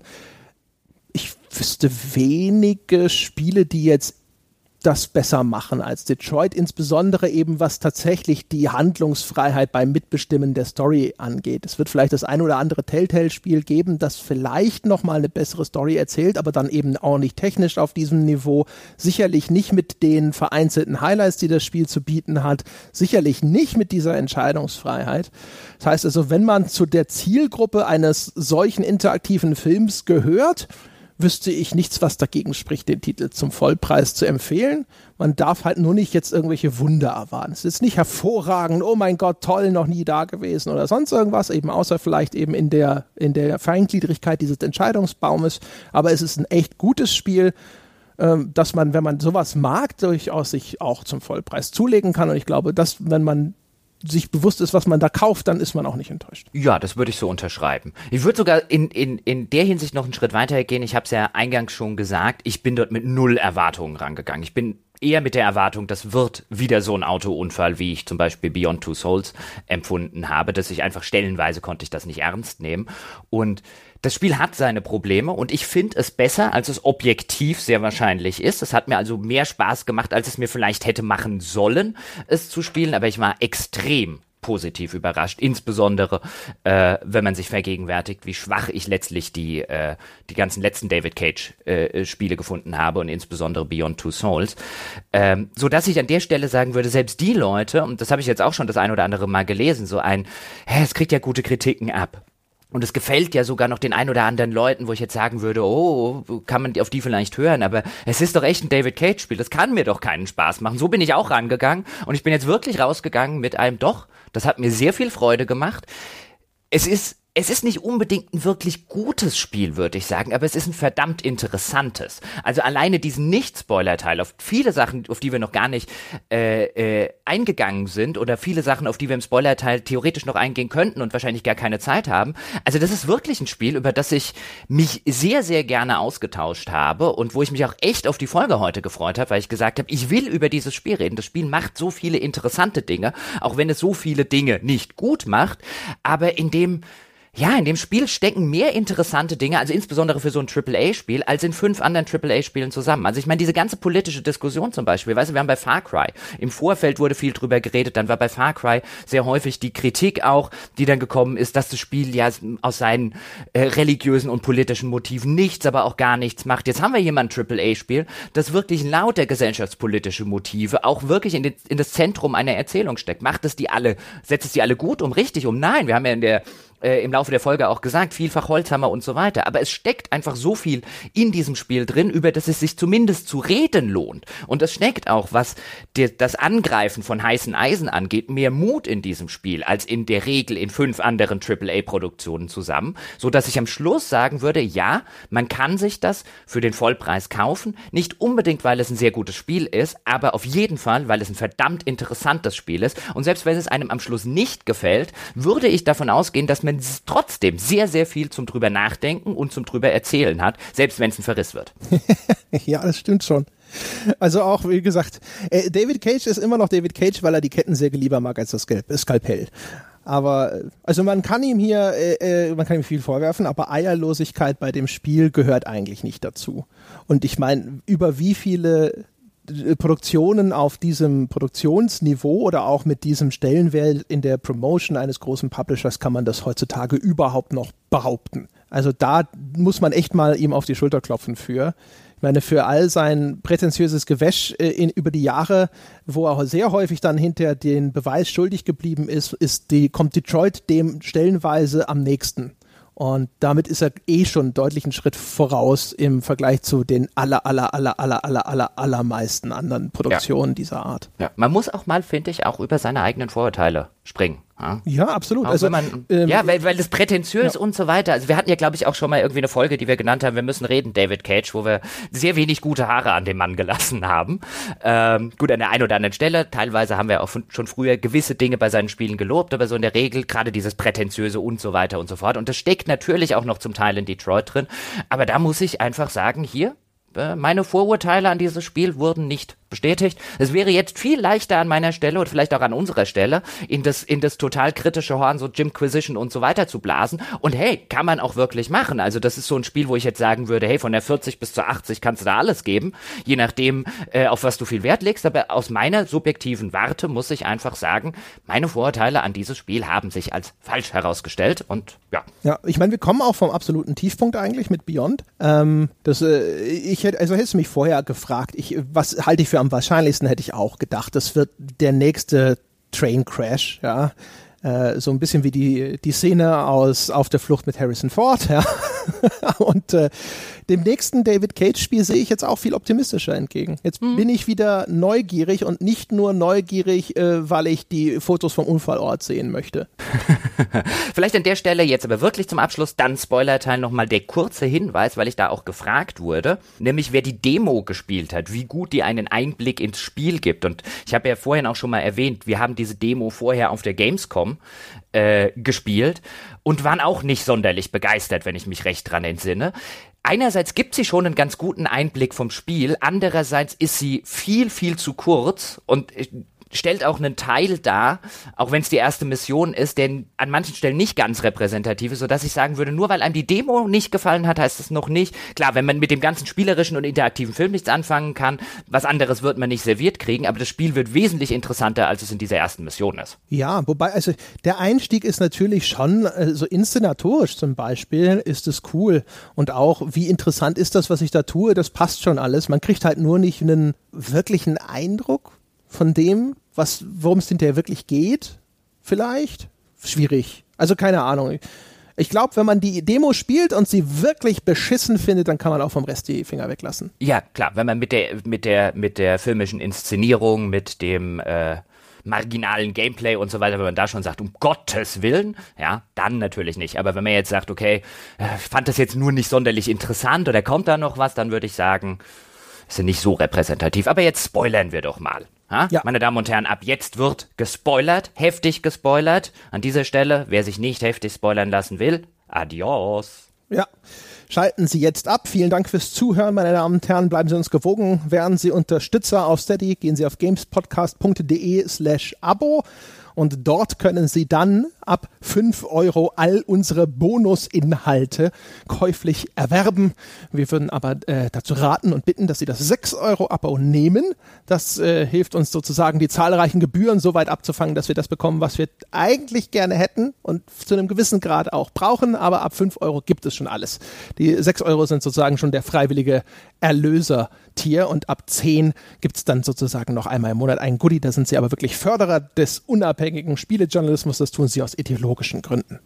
Das an der Stelle schon mal vorweg geschickt und jetzt hatten Sie wirklich genügend Zeit, sich zu verabschieden. Es wird gespoilert. Herr Gebauer, spoilern Sie doch mal. Warum denn jetzt ich? Jetzt spielt er mir wieder so den, den, den, schickt er mich wieder äh, steil. Ja gut, ha? wollen wir, äh, dann reden wir jetzt über das KZ. Ja, ich meine, das ist das. fangen wir, fangen wir einfach mal klein an. Ja, reden wir über das Roboter-KZ. Reden wir über das Roboter-KZ. Hattest du das denn? Weil das ist eine ja. dieser, das finde ich ja, das finde ich ja das Interessante daran. Nachdem ich habe mir jetzt noch unterschiedliche Enden dann äh, angeguckt angeguckt. Man kann das auch vermeiden. Indem also man, man den kann, Bus erreicht, oder wie? Genau, indem man den Bus erwischt. Ich habe den Bus nie erwischt. Bislang. Ich auch nicht. Ich auch nicht. Aber, also ich habe jetzt auch das Ende nur einmal selber gespielt, aber zumindest, wenn ich mir äh, entsprechende Videos angucke, man kann das vermeiden. Und das war so eine Stelle oder so eine Sache, die ich vorhin erwähnt habe, weil ich fand, du fandst sie ja sehr holzhammerig, ich fand die Szene, ja, ich verstehe, warum du sie holzhammerig findest, aber die KZ-Szene am Ende fand ich in vielerlei Hinsicht sehr, sehr effektiv, auch wenn sie emotional manipulativ ist, aber das ist an der Stelle zum Beispiel auch Schindlers Liste. Mhm. Also es gibt, ich bin da zwiegespalten inzwischen. Also ich finde sie natürlich erstmal, also ich meine, einen größeren Vorschlag kann man als eine Szene in einem Internierungs-Vernichtungslager zu inszenieren. Äh, jetzt zwar für Roboter, aber wir wissen also nach der Spielzeit, wo das auftritt, eigentlich, dass das im Grunde genommen Menschen sind. Ja, äh, härter kann man es ja kaum machen. Es gibt direkt zu Anfang, finde ich, eine Sache richtig gut. Und zwar. Sekunde, Sekunde, ich muss dich leider unterbrechen. Du solltest vielleicht an dieser Stelle ganz kurz erklären, in welchem Kontext das hier alles überhaupt stattfindet. Warum gibt es plötzlich ein Roboterkonzentrationslager? Okay, ja, also die, wir haben es ja schon äh, erwähnt, die Roboter äh, entwickeln ein Bewusstsein, die Roboter kämpfen für ihre Freiheit und natürlich sitzen jetzt alle Menschen da, die wir auch schon beschrieben haben. Das ist so eher eine böse, empathielose Front und sagen, oh, unsere ganzen Roboter haben alle Fehlfunktionen, die äh, müssen mal alle zurückgerufen werden. Ja? Also so ein bisschen wie hier VW nach Abgasskandal oder sonst irgendwas. Cyberlife, der Hersteller dieser Roboter, sagt sich, ah shit, Schadensbegrenzung, alle Roboter einsammeln und auseinanderbauen und danach gucken wir mal, was da schiefgelaufen ist und dann äh, korrigieren wir dieses, dieses Problem. Und die Art und Weise, wie diese Roboter aus dem Verkehr gezogen werden, ist quasi eben eins zu eins ein KZ. Ja, die werden irgendwo in, glaube ich, in dem Fall in so abgeschirmten Bussen, aber quasi auch wie in einem Waggon dorthin transportiert, werden von bewaffneten Waffen dort in irgendwelche abgezäunten Innenhöfe zwischen Stacheldraht und so geführt. Und bevor man in diesen Innenhof kommt, ist die Szene, die ich tatsächlich ziemlich stark und auch ganz cool fand. Er muss immer aufpassen. Cool ist bezeichnet in dem Fall die, die dramaturgische Effizienz und in dem Fall auch den metaphorischen Überbau. Nicht, dass an dieser Szene an sich irgendetwas Tolles wäre. Ähm, da, also Kara und Alice sind diejenigen, die natürlich für die maximale emotionale Wucht in so einem Vernichtungslager landen. Ja, die Roboterfrau und das kleine Mädchen. Und die müssen sich dann auch erst, also die müssen ihre Kleidung in eine Mülltonne werfen, um dann gleich schon mal sozusagen hier auch zu symbolisieren, was Sache ist. Und dann weil äh, der Roboter sozusagen noch nicht nackt genug ist, müssen sie ihre Haut abschalten. Also die Roboter in Detroit haben alle so eine synthetische Haut, die sie quasi deaktivieren können. Die verschwindet dann einfach. Und wenn sie verletzt werden oder sowas, dann können sie dann auch irgendwo da die Haut einfach wieder so drüber wachsen lassen. Und diese, man kennt das Bild der KZ-Häftlinge, die bei Ankunft äh, nackt ausgezogen im Innenhof warten müssen. Das ist das, was danach empfunden wird. Aber diese Entwürdigung und äh, diese Entmenschlichung zu symbolisieren dadurch, dass die Roboter eben diese Haut äh, ausschalten müssen und dann auf einmal ihre Maschinenform entblößen. Und die Roboter zieren sich auch, sind dann schamhaft, das möchten sie nicht. Das kleine Mädchen bittet noch, dass man das nicht tun möge das ist, also, das ist super nachempfunden, weil es halt auf dieser metaphorischen Ebene das Entmenschlichen, ja, die Dehumanisierung dieser, dieser in diesem Fall lebenden Kreaturen echt gut auf den Punkt bringt. Das fand ich tatsächlich sehr geschickt. Ja, das war, das war bestimmt die stärkste Szene innerhalb des äh, KZs auch wenn sie natürlich emotional manipulativ ist an dieser Stelle, aber an dieser Stelle lasse ich mich dann auch tatsächlich gerne emotional manipulieren. Es ist jetzt auch wieder wie das komplette Spiel nicht sonderlich subtil mit dem äh, Ausziehen, mit dem Hautabschalten, aber es funktioniert. Es hat tatsächlich in dem Fall dadurch, dass du eben weißt, welche Implikationen das hat, welche historischen Referenzen hier herangezogen werden, es hat halt wirklich eine emotionale äh, Wucht, die dort kommt. Und ich finde es auch übrigens, das beginnt sogar schon ein bisschen vorher, nämlich wenn man dann tatsächlich in diesen, in diesen ersten Raum hinaus äh, oder in diesen Entkleidungsraum ähm, hineingeht, über der Tür zu diesem Entkleidungsraum steht Recycling. Mhm. Also da, da gibt schon dieses Foreshadowing, dass du hier vernichtet werden sollst. Natürlich dann auch wieder in dem entmenschlichten Begriff des Recyclings, weil wir äh, vernichten hier ja keine Leb Lebewesen, sondern wir vernichten ja, wir recyceln ja nur die Maschinen äh, und machen sie sozusagen wieder ganz aus ihren, aus ihren Einzelbestandteilen. Übrigens schon vorher das Spiel. Auch das ist ganz nett gemacht und ganz clever gemacht, wie ich finde. Das Spiel betreibt da so ein bisschen Foreshadowing. Also du kannst dir wahrscheinlich bei diesen Lagern, die werden schon früher eingeführt, kannst dir ungefähr denken, was da passiert. Aber auch in der Bildsprache. Denn am Ende des Spiels ist es ja sehr kalt. Es schneit in Detroit. Und das kleine Mädchen, das ähm, bekommt dann so eine Kapuze aufgesetzt und das hat die dann so ein bisschen drum gewickelt. Also das, das, wie das kleine Mädchen in der Szene davor angezogen ist, wenn das aus dem LKW hinausgeht, in die, in die mit dem sie dort heranbefördert werden. Das sieht eins zu eins aus, wie man das auch von, von äh, Realaufnahmen äh, von, von KZ-Häftlingen, wenn die angekarrt wurden in ihren Viehwägen, wie die dort ausgestiegen sind. Das erinnert auch schon da von der Bildsprache und von dem, von dem, von der Kleidungsweise erinnert das total an diese äh, historischen Aufnahmen, die man da kennt. Hm. Da musste ich noch dran denken, die, sie sieht aus wie so, ein, wie so ein kleines Mädchen, das eben wirklich tatsächlich damals aus irgendwie so einem Zug in Auschwitz gestiegen ist. Ja, es gibt auch äh, eine Szene, da wird dann direkt am Eingang einer, der weglaufen will, der wird erschossen. Und dann kannst du dich freiwillig melden, diese Leiche wegzubringen. Und wenn du das machst, dann bringst du den nach hinten und dann wirst du als Kara dann auch konfrontiert mit riesigen Leichenbergen, die dann gerade von irgendwelchen äh, Krähen Tränen irgendwo äh, von links nach rechts irgendwie weggeschaufelt werden. Da ist, äh, fühlte ich mich sehr an Das Leben ist schön erinnert, wo es auch diese Szene gibt, wo er nachts mit dem schlafenden Kind im Arm vor diesem riesigen Leichenberg steht. Übrigens eine der gruseligsten Szenen im ganzen Film. Was ich auch noch, also dann es kommt wahrscheinlich auch wieder da ein bisschen drauf an, wie man sich entschieden hat. Dann wird man im, in, in diesem äh, äh, Konzentrationslager, wird man dann ja getrennt. Oder zumindest ich wurde dann von, von, von Alice getrennt. Ja, und dann, ne, vielleicht wirst du es immer? Also auch wenn du am Anfang nicht äh, äh, dich bereit erklärst, diese Leiche zu entsorgen? Ich habe äh, ich hab das wirklich, ich habe das dreimal durchgespielt. Würde mich sehr wundern, wenn man nicht immer getrennt wird. Okay, dann wirst du halt getrennt und da gibt's noch mal so eine so eine spielerische Passage, wo man dann irgendwie äh, dafür sorgen muss, dass man wieder mit Alice zusammenkommt. Den Teil fand ich eigentlich eher unnötig, weil die die stärk oder die nächste starke Szene, die kommt dann relativ am Schluss dieser Sequenz, nämlich wenn man dann wenn dann alle diese äh, hautlosen Androiden, die jetzt alle gleich gemacht wurden, ja, so quasi auf ihre entmenschlichten äh, äh, Kern heruntergebrochen wurden, wenn sie brav in Reihe und Glied anstehen für äh, diese Vernichtungsmaschine und man dann tatsächlich auch in diese Vernichtungsmaschine aktiv hereinlaufen muss mit Kara und dann noch eben dieses kleine Mädchen dabei hat. Das fand ich auch sehr, sehr effektiv, da einfach in der Reihe zu stehen und darauf zu warten, dass man vernichtet wird. Mhm, genau.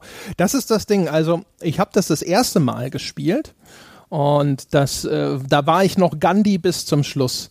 Und was dann da äh, passiert ist, im Grunde genommen, du kannst dann eine Wache ablenken, dann stehst erst in zwei unterschiedlichen Reihen, dann läufst du rüber zu Alice und dann kannst du die Umgebung untersuchen und dann äh, durch eine Lücke im Zaun entkommen.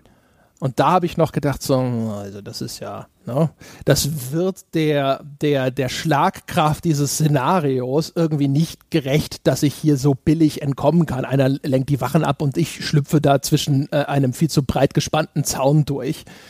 Ähm, da fand ich das eher ernüchternd und hatte das Gefühl, so, weiß ich nicht, das fand ich sogar fast so ein bisschen trivialisierend.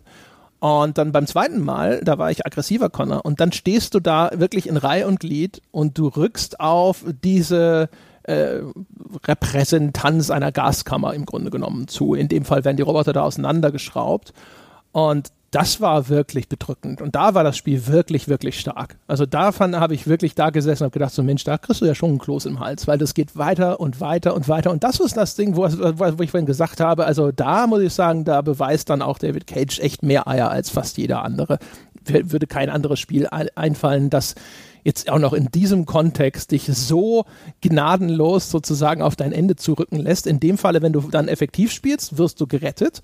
Aber äh, wie vorhin schon gesagt, also selbst da ist nicht so, dass es da, es gibt auch die, das Ende, wo dann Alice, das kleine Mädchen, in das, dieses Recycling-Ding reingeht. Es wird nicht gezeigt, wie sie dann auseinandergerissen wird oder sonst irgendwas, aber da, die läuft da rein und du siehst, diese Maschine läuft an und äh, Schwarzblende. Zumal also was ich, was man an der Stelle auch noch sagen muss, finde ich, weil du gerade gesagt hast, den, den, durchaus den Mut, sowas umzusetzen. Also nicht nur es dann vielleicht auch zu seinem je nachdem, welches Ende man hat, zu seinem in Anführungszeichen konsequenten Ende fertig zu erzählen. Nicht dieses Happy End schon irgendwie in der DNA des Spiels zu haben, sondern überhaupt auch am Schluss eine so offensichtliche Konzentrationslager-Referenz überhaupt einzubauen, weil die hätte ja, wenn du da nicht genau die Tonalität triffst, die kann halt echt total in die Hose gehen. Also das wäre auch möglich, dass man dann eben da sitzt und sagen, und sagen, ja, auch wenn ich jetzt vorher schon gesagt habe, natürlich ist das durch die ganzen historischen Implikationen ist das emotional manipulativ, aber das hätte man, das hätte sehr schnell in die Exploitation reingehen können. So habe ich es zumindest nicht empfunden. Deswegen ist, gelingt die Szene für mich. Aber wenn du da nicht, wenn du das nicht gut umsetzt und ich davor sitze und denke, ähm, du exploitest hier gerade irgendwie das Leid von ein paar Millionen äh, äh, vernichteten Menschen in Auschwitz, Buchenau und Co., dann hätte das auch ganz schnell in die Hose gehen können. Also überhaupt, den Mumm musste erstmal haben, das überhaupt in einem solchen Kontext umzusetzen. Ja, und ich meine, da muss man halt was sagen. Also, ne, die ganze Zeit äh, haben wir ihn anhand seiner eigenen Aussagen gewogen und für zu leicht befunden. Und in, in, da hat David Cage tatsächlich auch mal wirklich sozusagen das Medium auch vorangebracht, weißt du? Also wir haben so oft drüber gesprochen, ist es vorstellbar, dass ein Spiel genau diese Thematik mit ihrer ganzen äh, historischen Wucht auch aufgreift, äh, ist das machbar. Er hat sich natürlich jetzt in diesen Science-Fiction-Kontext bewegt dafür.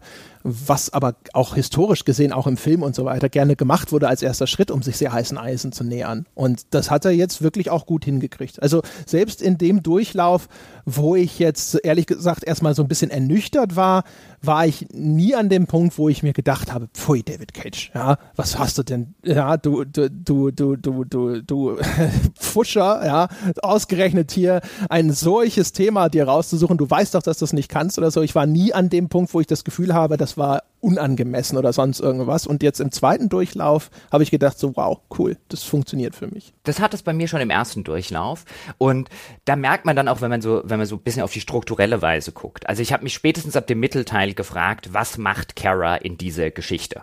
Weil sobald halt so dieser, dieser Anfang mit Kara und ihrem Handlungsstrang vorbei ist, nämlich dieses, okay, sie ist jetzt mit dem Mädchen geflohen, dass sie dort aus dem, ähm, aus dem Umfeld der häuslichen Gewalt und so weiter herausgerettet hat und jetzt will sie nach Kanada entkommen. Das ist ja so ihr Handlungsstrang. Und dann ist, begleitet man sie halt auf der, auf so ein bisschen einer Art Odyssee, wo sie auf der Suche ist nach äh, jemandem, der ihr helfen kann. Dann landet sie allerdings erst bei diesem komischen Zlatko-Typen, der ihr vermeintlich hilft, aber in Wirklichkeit eigentlich ein ganz äh, äh, gemeiner Vogel ist und wo du halt auch so ein bisschen davor stehst und denkst, eigentlich diese Mission ist gar nicht mal scheiße, die hat mir sogar relativ viel Spaß gemacht, aber sie ist eigentlich nur da, ähm, weil du den Eindruck hast, die Autoren wissen sonst nicht, was sie noch mit Kara und Alice eigentlich anstellen wollen, weil die müssen ja irgendwas erleben auf ihrer Flucht sozusagen. Und dann am Schluss in dieser Konzentrationslager-Szene, dann dachte ich, ah, genau dafür hast du Kara und Alice gebraucht, weil genau die beiden, dadurch, dass das eines eben ein kleines Kind ist, dass man sie so lange begleitet hat, dass man so diese Mutter-Kind-Beziehung aufgebaut hat,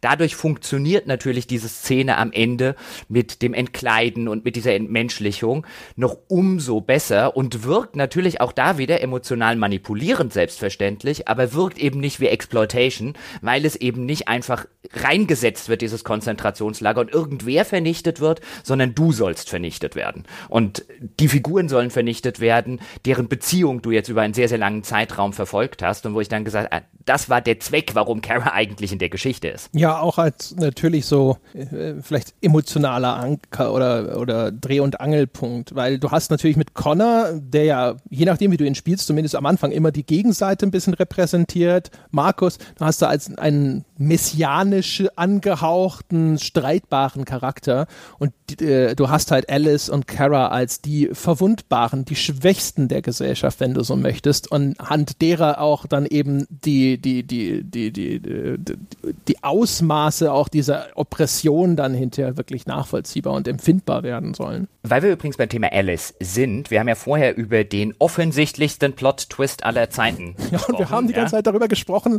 und haben einfach vorausgesetzt, ohne zu erklären, warum sie überhaupt erst jetzt in einem Roboter-KZ landet. Stimmt, ja, weil der, der äh, überraschendste Plot-Twist aller Zeiten, ja, ist Ja. nämlich, dass Alice gar kein richtiges kleines Mädchen ist, sondern auch ein Android, den äh, Todd und seine Frau sich so als das perfekte Kind gekauft haben. Ja.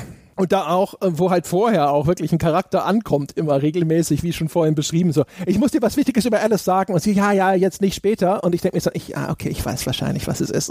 Und es kommt dann halt so ein paar Mal, wo du richtig merkst, das Spiel, das, das, das, das sehnt sich schon so nach diesem Moment, ja. Und äh, ich habe eine ne, ne ganz eigene Theorie dazu, was das Spiel da eigentlich oder was David Cage da eigentlich machen will. Und ich glaube, dass das der Grund dafür ist, warum das irgendwo hinterher so ein bisschen in die Binsen geht. Soll ich? Ja, natürlich. Jetzt, ja, jetzt lässt er sich auch noch feiern. Lässt er sich bitten, ja? Ich hätte gerne eine Einladung mit, mit Goldrand. Los jetzt. Ja, äh, und zwar folgendes, also wie gesagt, also Alice entpuppt sich dann als Robotermädchen. Und die Art und Weise, wie das gemacht wird, ist tatsächlich so, dass das Kara dann eröffnet wird, äh, als ob das eine für sie etwas schockierende Szene sein soll. Und man kann als Spieler dann auch entscheiden, ob man anhand dieser Offenbarung jetzt Alice in den Arm nehmen oder eher kalt und distanziert sein möchte. Wo ich gedacht habe, what the fuck, das ergibt überhaupt keinen Sinn. Das ist ja die dümmste Entscheidungsmöglichkeit, die das Spiel mir je angeboten Ja. hat. Ja, also die ganze Zeit, warum? Sie ist selbst ein Androide, wieso sollte sie das Kind auf einmal ablehnen? Und meine Theorie dazu ist folgendes. Es gibt, ich glaube, der Film heißt Die Jury. Äh, da geht es um einen Prozess, wo ein kleines schwarzes Mädchen vergewaltigt wurde. Und ich glaube, Matthew McConaughey spielt den Anwalt, der sie verteidigt. Und es geht natürlich um Rassismus und ob die weißen Männer, die dafür verantwortlich sind, hinterher tatsächlich verurteilt werden. Und da gibt es ein tatsächlich ganz cleveres Schlussplädoyer, wo der Anwalt all die schrecklichen Dinge, die diesem Kind angetan wurden, nochmal aufzählt. Ja, also wie es missbraucht und umgebracht wurde. Und er schließt dieses Plädoyer mit dem Twist, sozusagen stellen Sie sich das vor, was da passiert ist. Und jetzt stellen Sie sich vor, das Kind sei weiß. Ja, das ist der große Twist. Und ich glaube, das ist die David Cage-Entsprechung dieses Schlussplädoyers von die Jury. Das ist eine, das soll sich an den Spieler richten, eher, aber es ist Kara, die mit dieser Offenbarung konfrontiert wird und deswegen kriegt der Spieler auch sozusagen gesagt, so, siehst du, du hast die ganze Zeit gedacht, du bist ein kleines menschliches Mädchen, aber es ist ein Robotermädchen und macht es für dich einen Unterschied oder hast du sie immer noch lieb? Ja? Und ist es nicht ganz egal, ob wir blaues Blut haben oder rotes? Aber es macht für die Figur Kara halt überhaupt keinen Sinn. Das ist eine schöne Theorie. Ich weiß jetzt nicht, keine Ahnung, ob er sich dann tatsächlich an die Jury orientiert hat, aber es ist äh, eine, eine sehr schöne Theorie, eine sehr passende Theorie, weil ich glaube nämlich tatsächlich auch, dass das der Moment ist, wo David Cage von dir die Entscheidung will, sind Androiden Menschen, ja, nein. Ja, ja obwohl er, er, in seiner genau. gesamten Darstellung eigentlich keinen großen Spielraum für diese Einschätzung zugelassen hat. Ja, und wie du schön gesagt hast, für Kara macht die Entscheidung 0,00 Sinn, aber es funktioniert halt auch nicht. Also der, der Twist, den du jetzt bei, bei dem Plädoyer von Matthew McConaughey gesagt hast, der hat damals auch, ich habe den Film im Kino gesehen, der hat damals echt gut funktioniert, weil ich habe mir natürlich die ganze Zeit ein schwarzes Mädchen vorgestellt und dann konfrontiert er dich halt damit, ist es jetzt was anderes, wenn ich mir jetzt vorstelle, das Mädchen ist weiß. Ich würde, habe damals gerne von mir behauptet, ich würde das auch bis heute gerne tun, dass ich sage, es macht für mich keinen Unterschied, aber natürlich, dort will er natürlich amerikanischen Alltagsrassismus und so weiter machen. Deswegen hat die Szene auch für mich in, in Detroit jetzt nicht so richtig funktioniert, weil nein, das macht keinen Unterschied. Ja.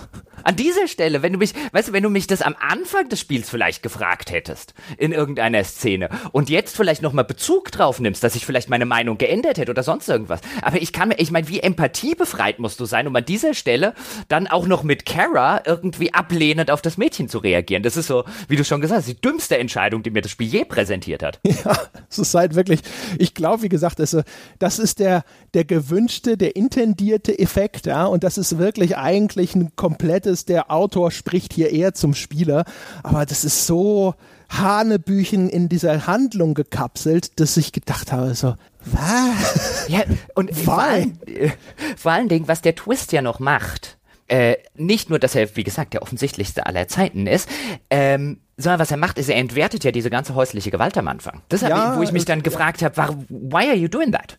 Ähm, weil sobald und der macht die vor allen Dingen zu so einem, zu so einer, so, zum Teil des Twistes, wo ich dann denke, hier geraten wir wirklich ins Exploitation rein. Dann hast du es wirklich, dieses äh, Vater schlägt Kind, das hast du exploited an diesem Fall. Wenn du am Schluss nämlich hingehst und mir sagst, das war ja gar kein richtiges Kind, ähm, natürlich sitze ich an dieser Stelle dann als Spieler auch wieder da und denke mir, doch, das war ein richtiges Kind.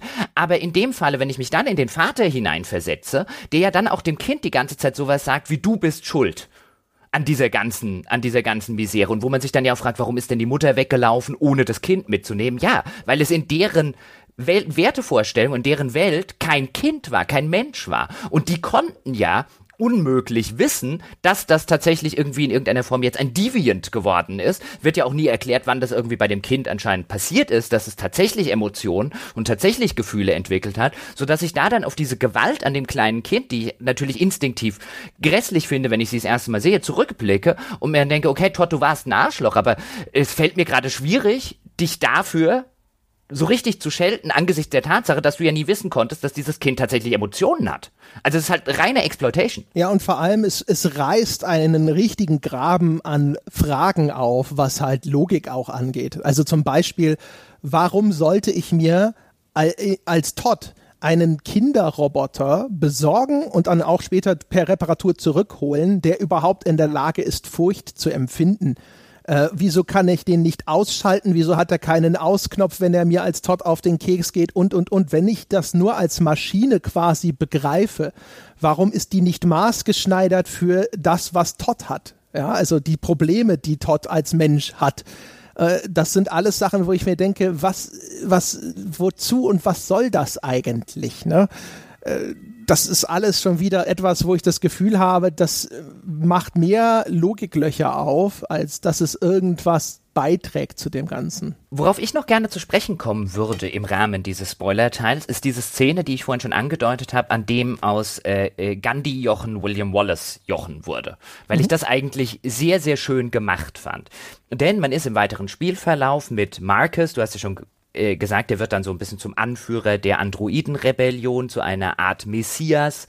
Ähm, und mit dem kann man dann so ab der Mitte des Spiels beginnt das et, äh, in etwa, mit dem gestaltet man dann sozusagen die Rebellion. Das fängt irgendwie an, dass man eine große Fernsehanstalt in Detroit, dass man dort eine Art, ja, Angriff jetzt zu viel gesagt, dass man die infiltriert, um eine Botschaft per Fernsehen in die Welt hinauszuschicken. Da kann man dann zum ersten Mal entscheiden, will man eher eine friedliche, lass uns zusammenleben, lass uns gucken, wie wir zusammenkommen, Botschaft senden, oder eher eine, gebt uns unsere Freiheit, sonst gibt's Saures.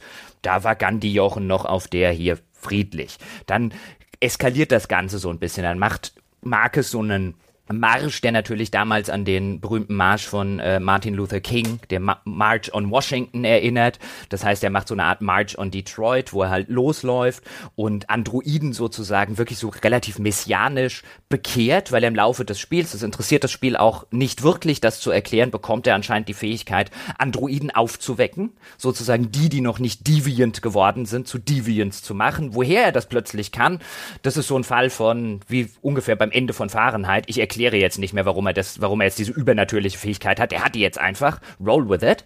Und dann wird halt der, die Gruppe, mit der er dann diesen Marsch macht, die wird halt immer größer.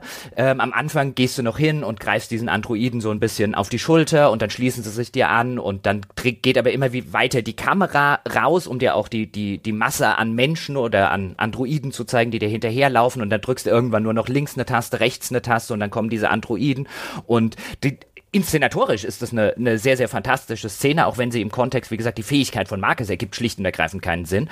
Aber dann kommst du halt am Schluss äh, mit wirklich einer großen Menschenmenge zu einem Platz und da kommen dann die Spezialeinheiten äh, Einsatzkommandos der Polizei und sie sagen dir so ein, wenn ihr hier, wenn ihr Androiden, wenn ihr euch jetzt nicht sofort wieder äh, äh, auflöst, dann äh, schießen wir und auch da hast du dann wieder die Wahl, willst du die angreifen, weil du bist ja mehr als sie oder willst du hier halt einfach nur so ein bisschen ähm, friedlich deinen, deinen Mann stehen und deinen Protest stehen und nicht zurückweichen und Gandhi Jochen natürlich auch wieder gesagt, nein, wir bleiben hier stehen und wenn ihr wie die Chinesen auf dem Platz des himmlischen Friedens ein Massaker an uns anrichten wollt, dann tut das und hab das gemacht. Dann wurde ich am Schluss allerdings, dann schießen die tatsächlich und ballern die hier wie die Leute weg. Und ich wurde am Schluss allerdings natürlich noch gerettet, was in dem Fall zwar ein Deus Ex Machina war, aber gar nicht blöd, weil ich von einem gerettet wurde, weil ich mich vorher entschieden habe, ihn am Leben zu lassen, was sogar mit Handlungskonsequenzen ganz gut beieinander ist. Und auch da war ich noch auf dem friedlichen Weg. Aber in der nächsten Sequenz greift dann halt die Staatsmacht den leeren Tanker an, wo das Rebellenhauptquartier ist. Und äh, man versucht dann halt zu flüchten aus diesem äh, Tanker und von diesem Angriff durch die Staatsmacht. Und die erschießen halt nicht nur an der, jeder Stelle die Rebellen, sondern sie richten sie regelrecht hin. Also so re mit regelrechten Exekutionsszenen, da wird nicht gefragt, da wird geschossen, Leute, die irgendwie auf den Knien sind, werden Hinterkopf geschossen, also richtige Nazi-Methoden. Und das war der Punkt, wo Jochen entschieden hat, alles klar, ja, Gandhi geht in den Keller, Sag William, er soll hochkommen. Schön. Ich habe äh, hab den ersten äh, Durchgang ich komplett gegandit, fand das erzählerisch konsequent, aber irgendwie nicht so richtig befriedigend. Also wie gesagt, auch die Dramaturgie funktionierte da nicht so richtig gut.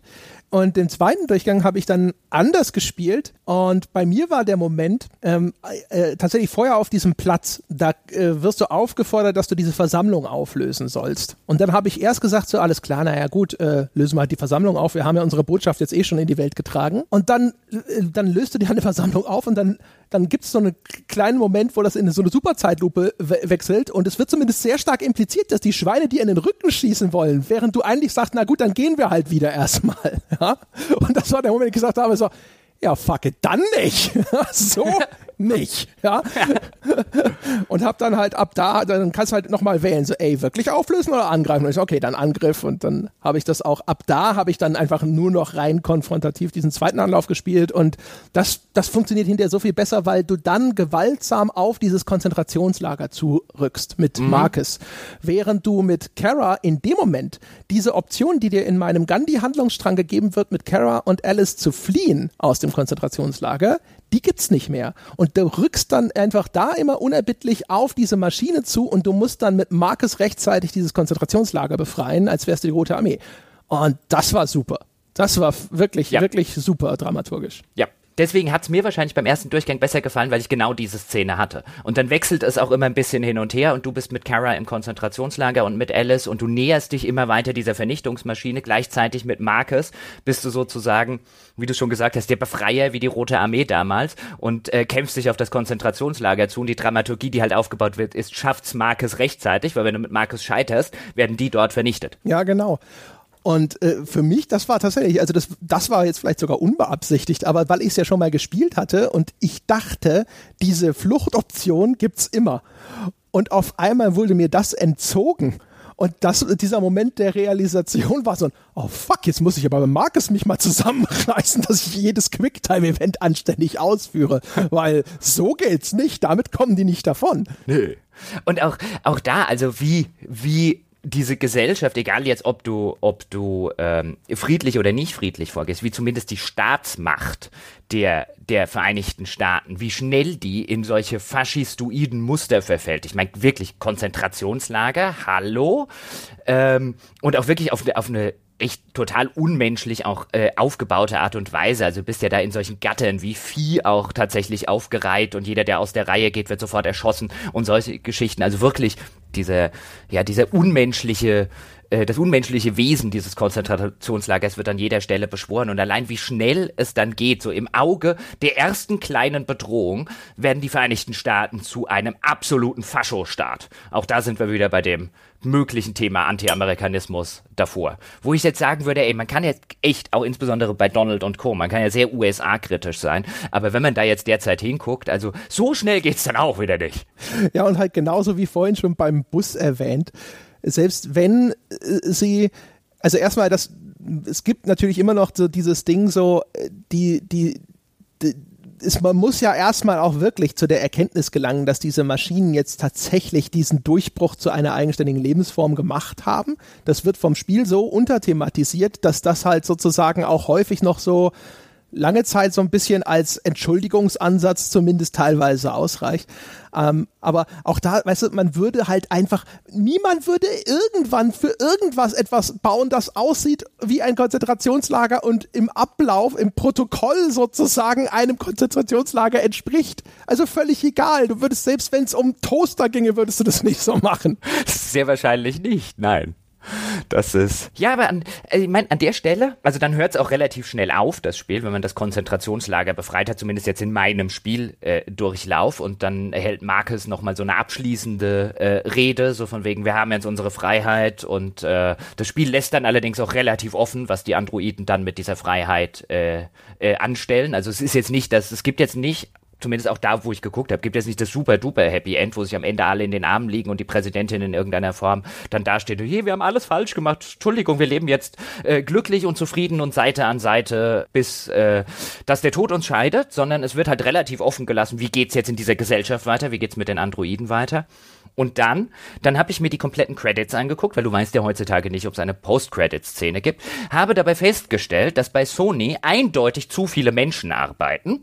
Die haben nicht aufgehört und dann hast du gedacht, okay, jetzt so langsam muss es mal fertig sein. Ach, die Division haben sie auch noch. ja, das ist echt, echt ein langes Ding. Oh, und ich mir echt gedacht habe, meine Fresse, was macht eigentlich ein Vice President of Schlag mich tot? Ja, egal dann habe ich es mir angeguckt, dann kommst du wieder ins Hauptmenü und da, ich habe ja den Androiden im Hauptmenü vorher erwähnt, da fragt der Android dich, ob du ihn jetzt entlassen möchtest. Also ob du jetzt quasi ihm seine Freiheit schenken möchtest. Und wenn du dort Ja machst, ist ab da jetzt kein Android mehr im Hauptmenü bei mir. Ja, das ist echt ganz clever. Ich habe natürlich Nein gesagt, weil ich mir schon gedacht habe, dass du Ja eine sagst. Arschkrampe. Hallo, ich hab's Du für bist die, so eine Arschkrampe. Ja, für den Podcast. Weißt du, die ganze Zeit erzählt er mir hier was, von wegen, wie er die Androiden retten will. Ja, bei denen in seinem Hauptmenü, du bleibst schön da. An meinem Hauptmenü bleibst du hier. Das ist mein Android, ja. Also, äh, können ja Oh, andere Leute entfliehen. eine Arschkrampe. Ja, ist aber auf jeden Fall ein bisschen enttäuschend, weil das dann einfach nur so, äh, natürlich dieses Betroffene, so, oh, oh, na gut, dann lösche ich mal meine ganzen Erinnerungen, damit das für mich erträglich ist, sozusagen. Ja, und das war's. Und dann ist es halt zurückgesetzt. Dann hast du halt den normalen Hauptmenü-Androiden wieder da. Ist ein bisschen schade. Ich wollte eigentlich das andere auch gerne sehen. Aber äh, wenn du einfach mittendrin bei einem der Kapitel neu einsteigst und es dann nochmal durchspielst, dann kommt diese Entscheidung nicht nochmal. Ich vermute, wenn man es ganz von vorne neu anfängt, dann vielleicht schon.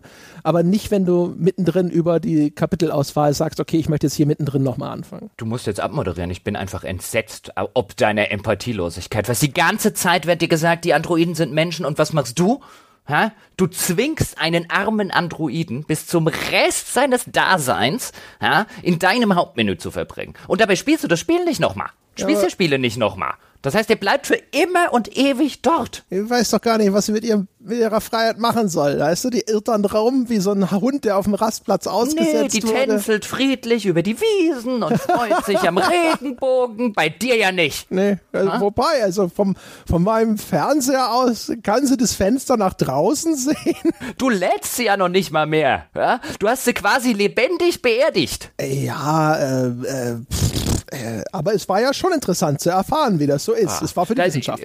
So, und da sehen wir hier, genau, da hatte David Cage hat tatsächlich eine Aussage über das Wesen des Menschen, in dem Fall des André Peschke, getroffen. Da, äh, ja, da hat er lange drauf gewartet. Nur, äh, nur für ein Experiment hast du einen armen Androiden lebendig begraben. Ja, ne? Es war ja auch nur so ein Hauptmenü-Android, ne? Wo ist er denn hin? Hast du deinen noch mal gesehen? Nein, vielleicht ist sie tot. Wer weiß. Nein, nein, nein, nein. meine schickt mir die ganze Zeit äh, Fotos.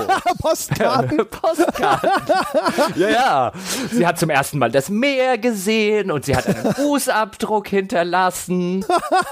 das wäre aber eigentlich geil, wenn du Nachrichten von deinem Androiden kriegen würdest dann, wenn du das ihn frei cool. gelassen hast. Das wäre ne, noch mal noch cooler gewesen. Aber na gut. Ja. Vielleicht passiert das ja. Ich habe jetzt ja seitdem auch nicht mehr geladen. Ja, ja. Ne? Mhm. Vielleicht, vielleicht kratzt sie auch die ganze Zeit am Hauptmenü und möchte wieder rein, weil sie nicht klarkommt und du schaust nicht nach. Wer weiß.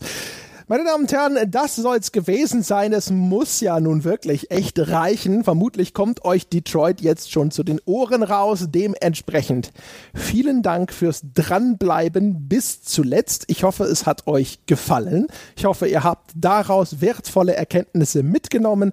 Unsere Empfehlungen zum Bäcker werden haben wir schon abgesondert. Wer nicht Bäcker werden möchte, der hat immer noch die Möglichkeit, uns eine verdiente 5-Sterne-Wertung auf iTunes zu hinterlassen oder kommt doch vorbei unter forum.gamespodcast.de und diskutiert mit uns im Weltbesten Spieleforum über Gott, die Welt und vielleicht auch einfach diese Folge. Das soll es gewesen sein für diese Woche, meine Damen und Herren. Wir hören uns nächste Woche wieder. Bis dahin.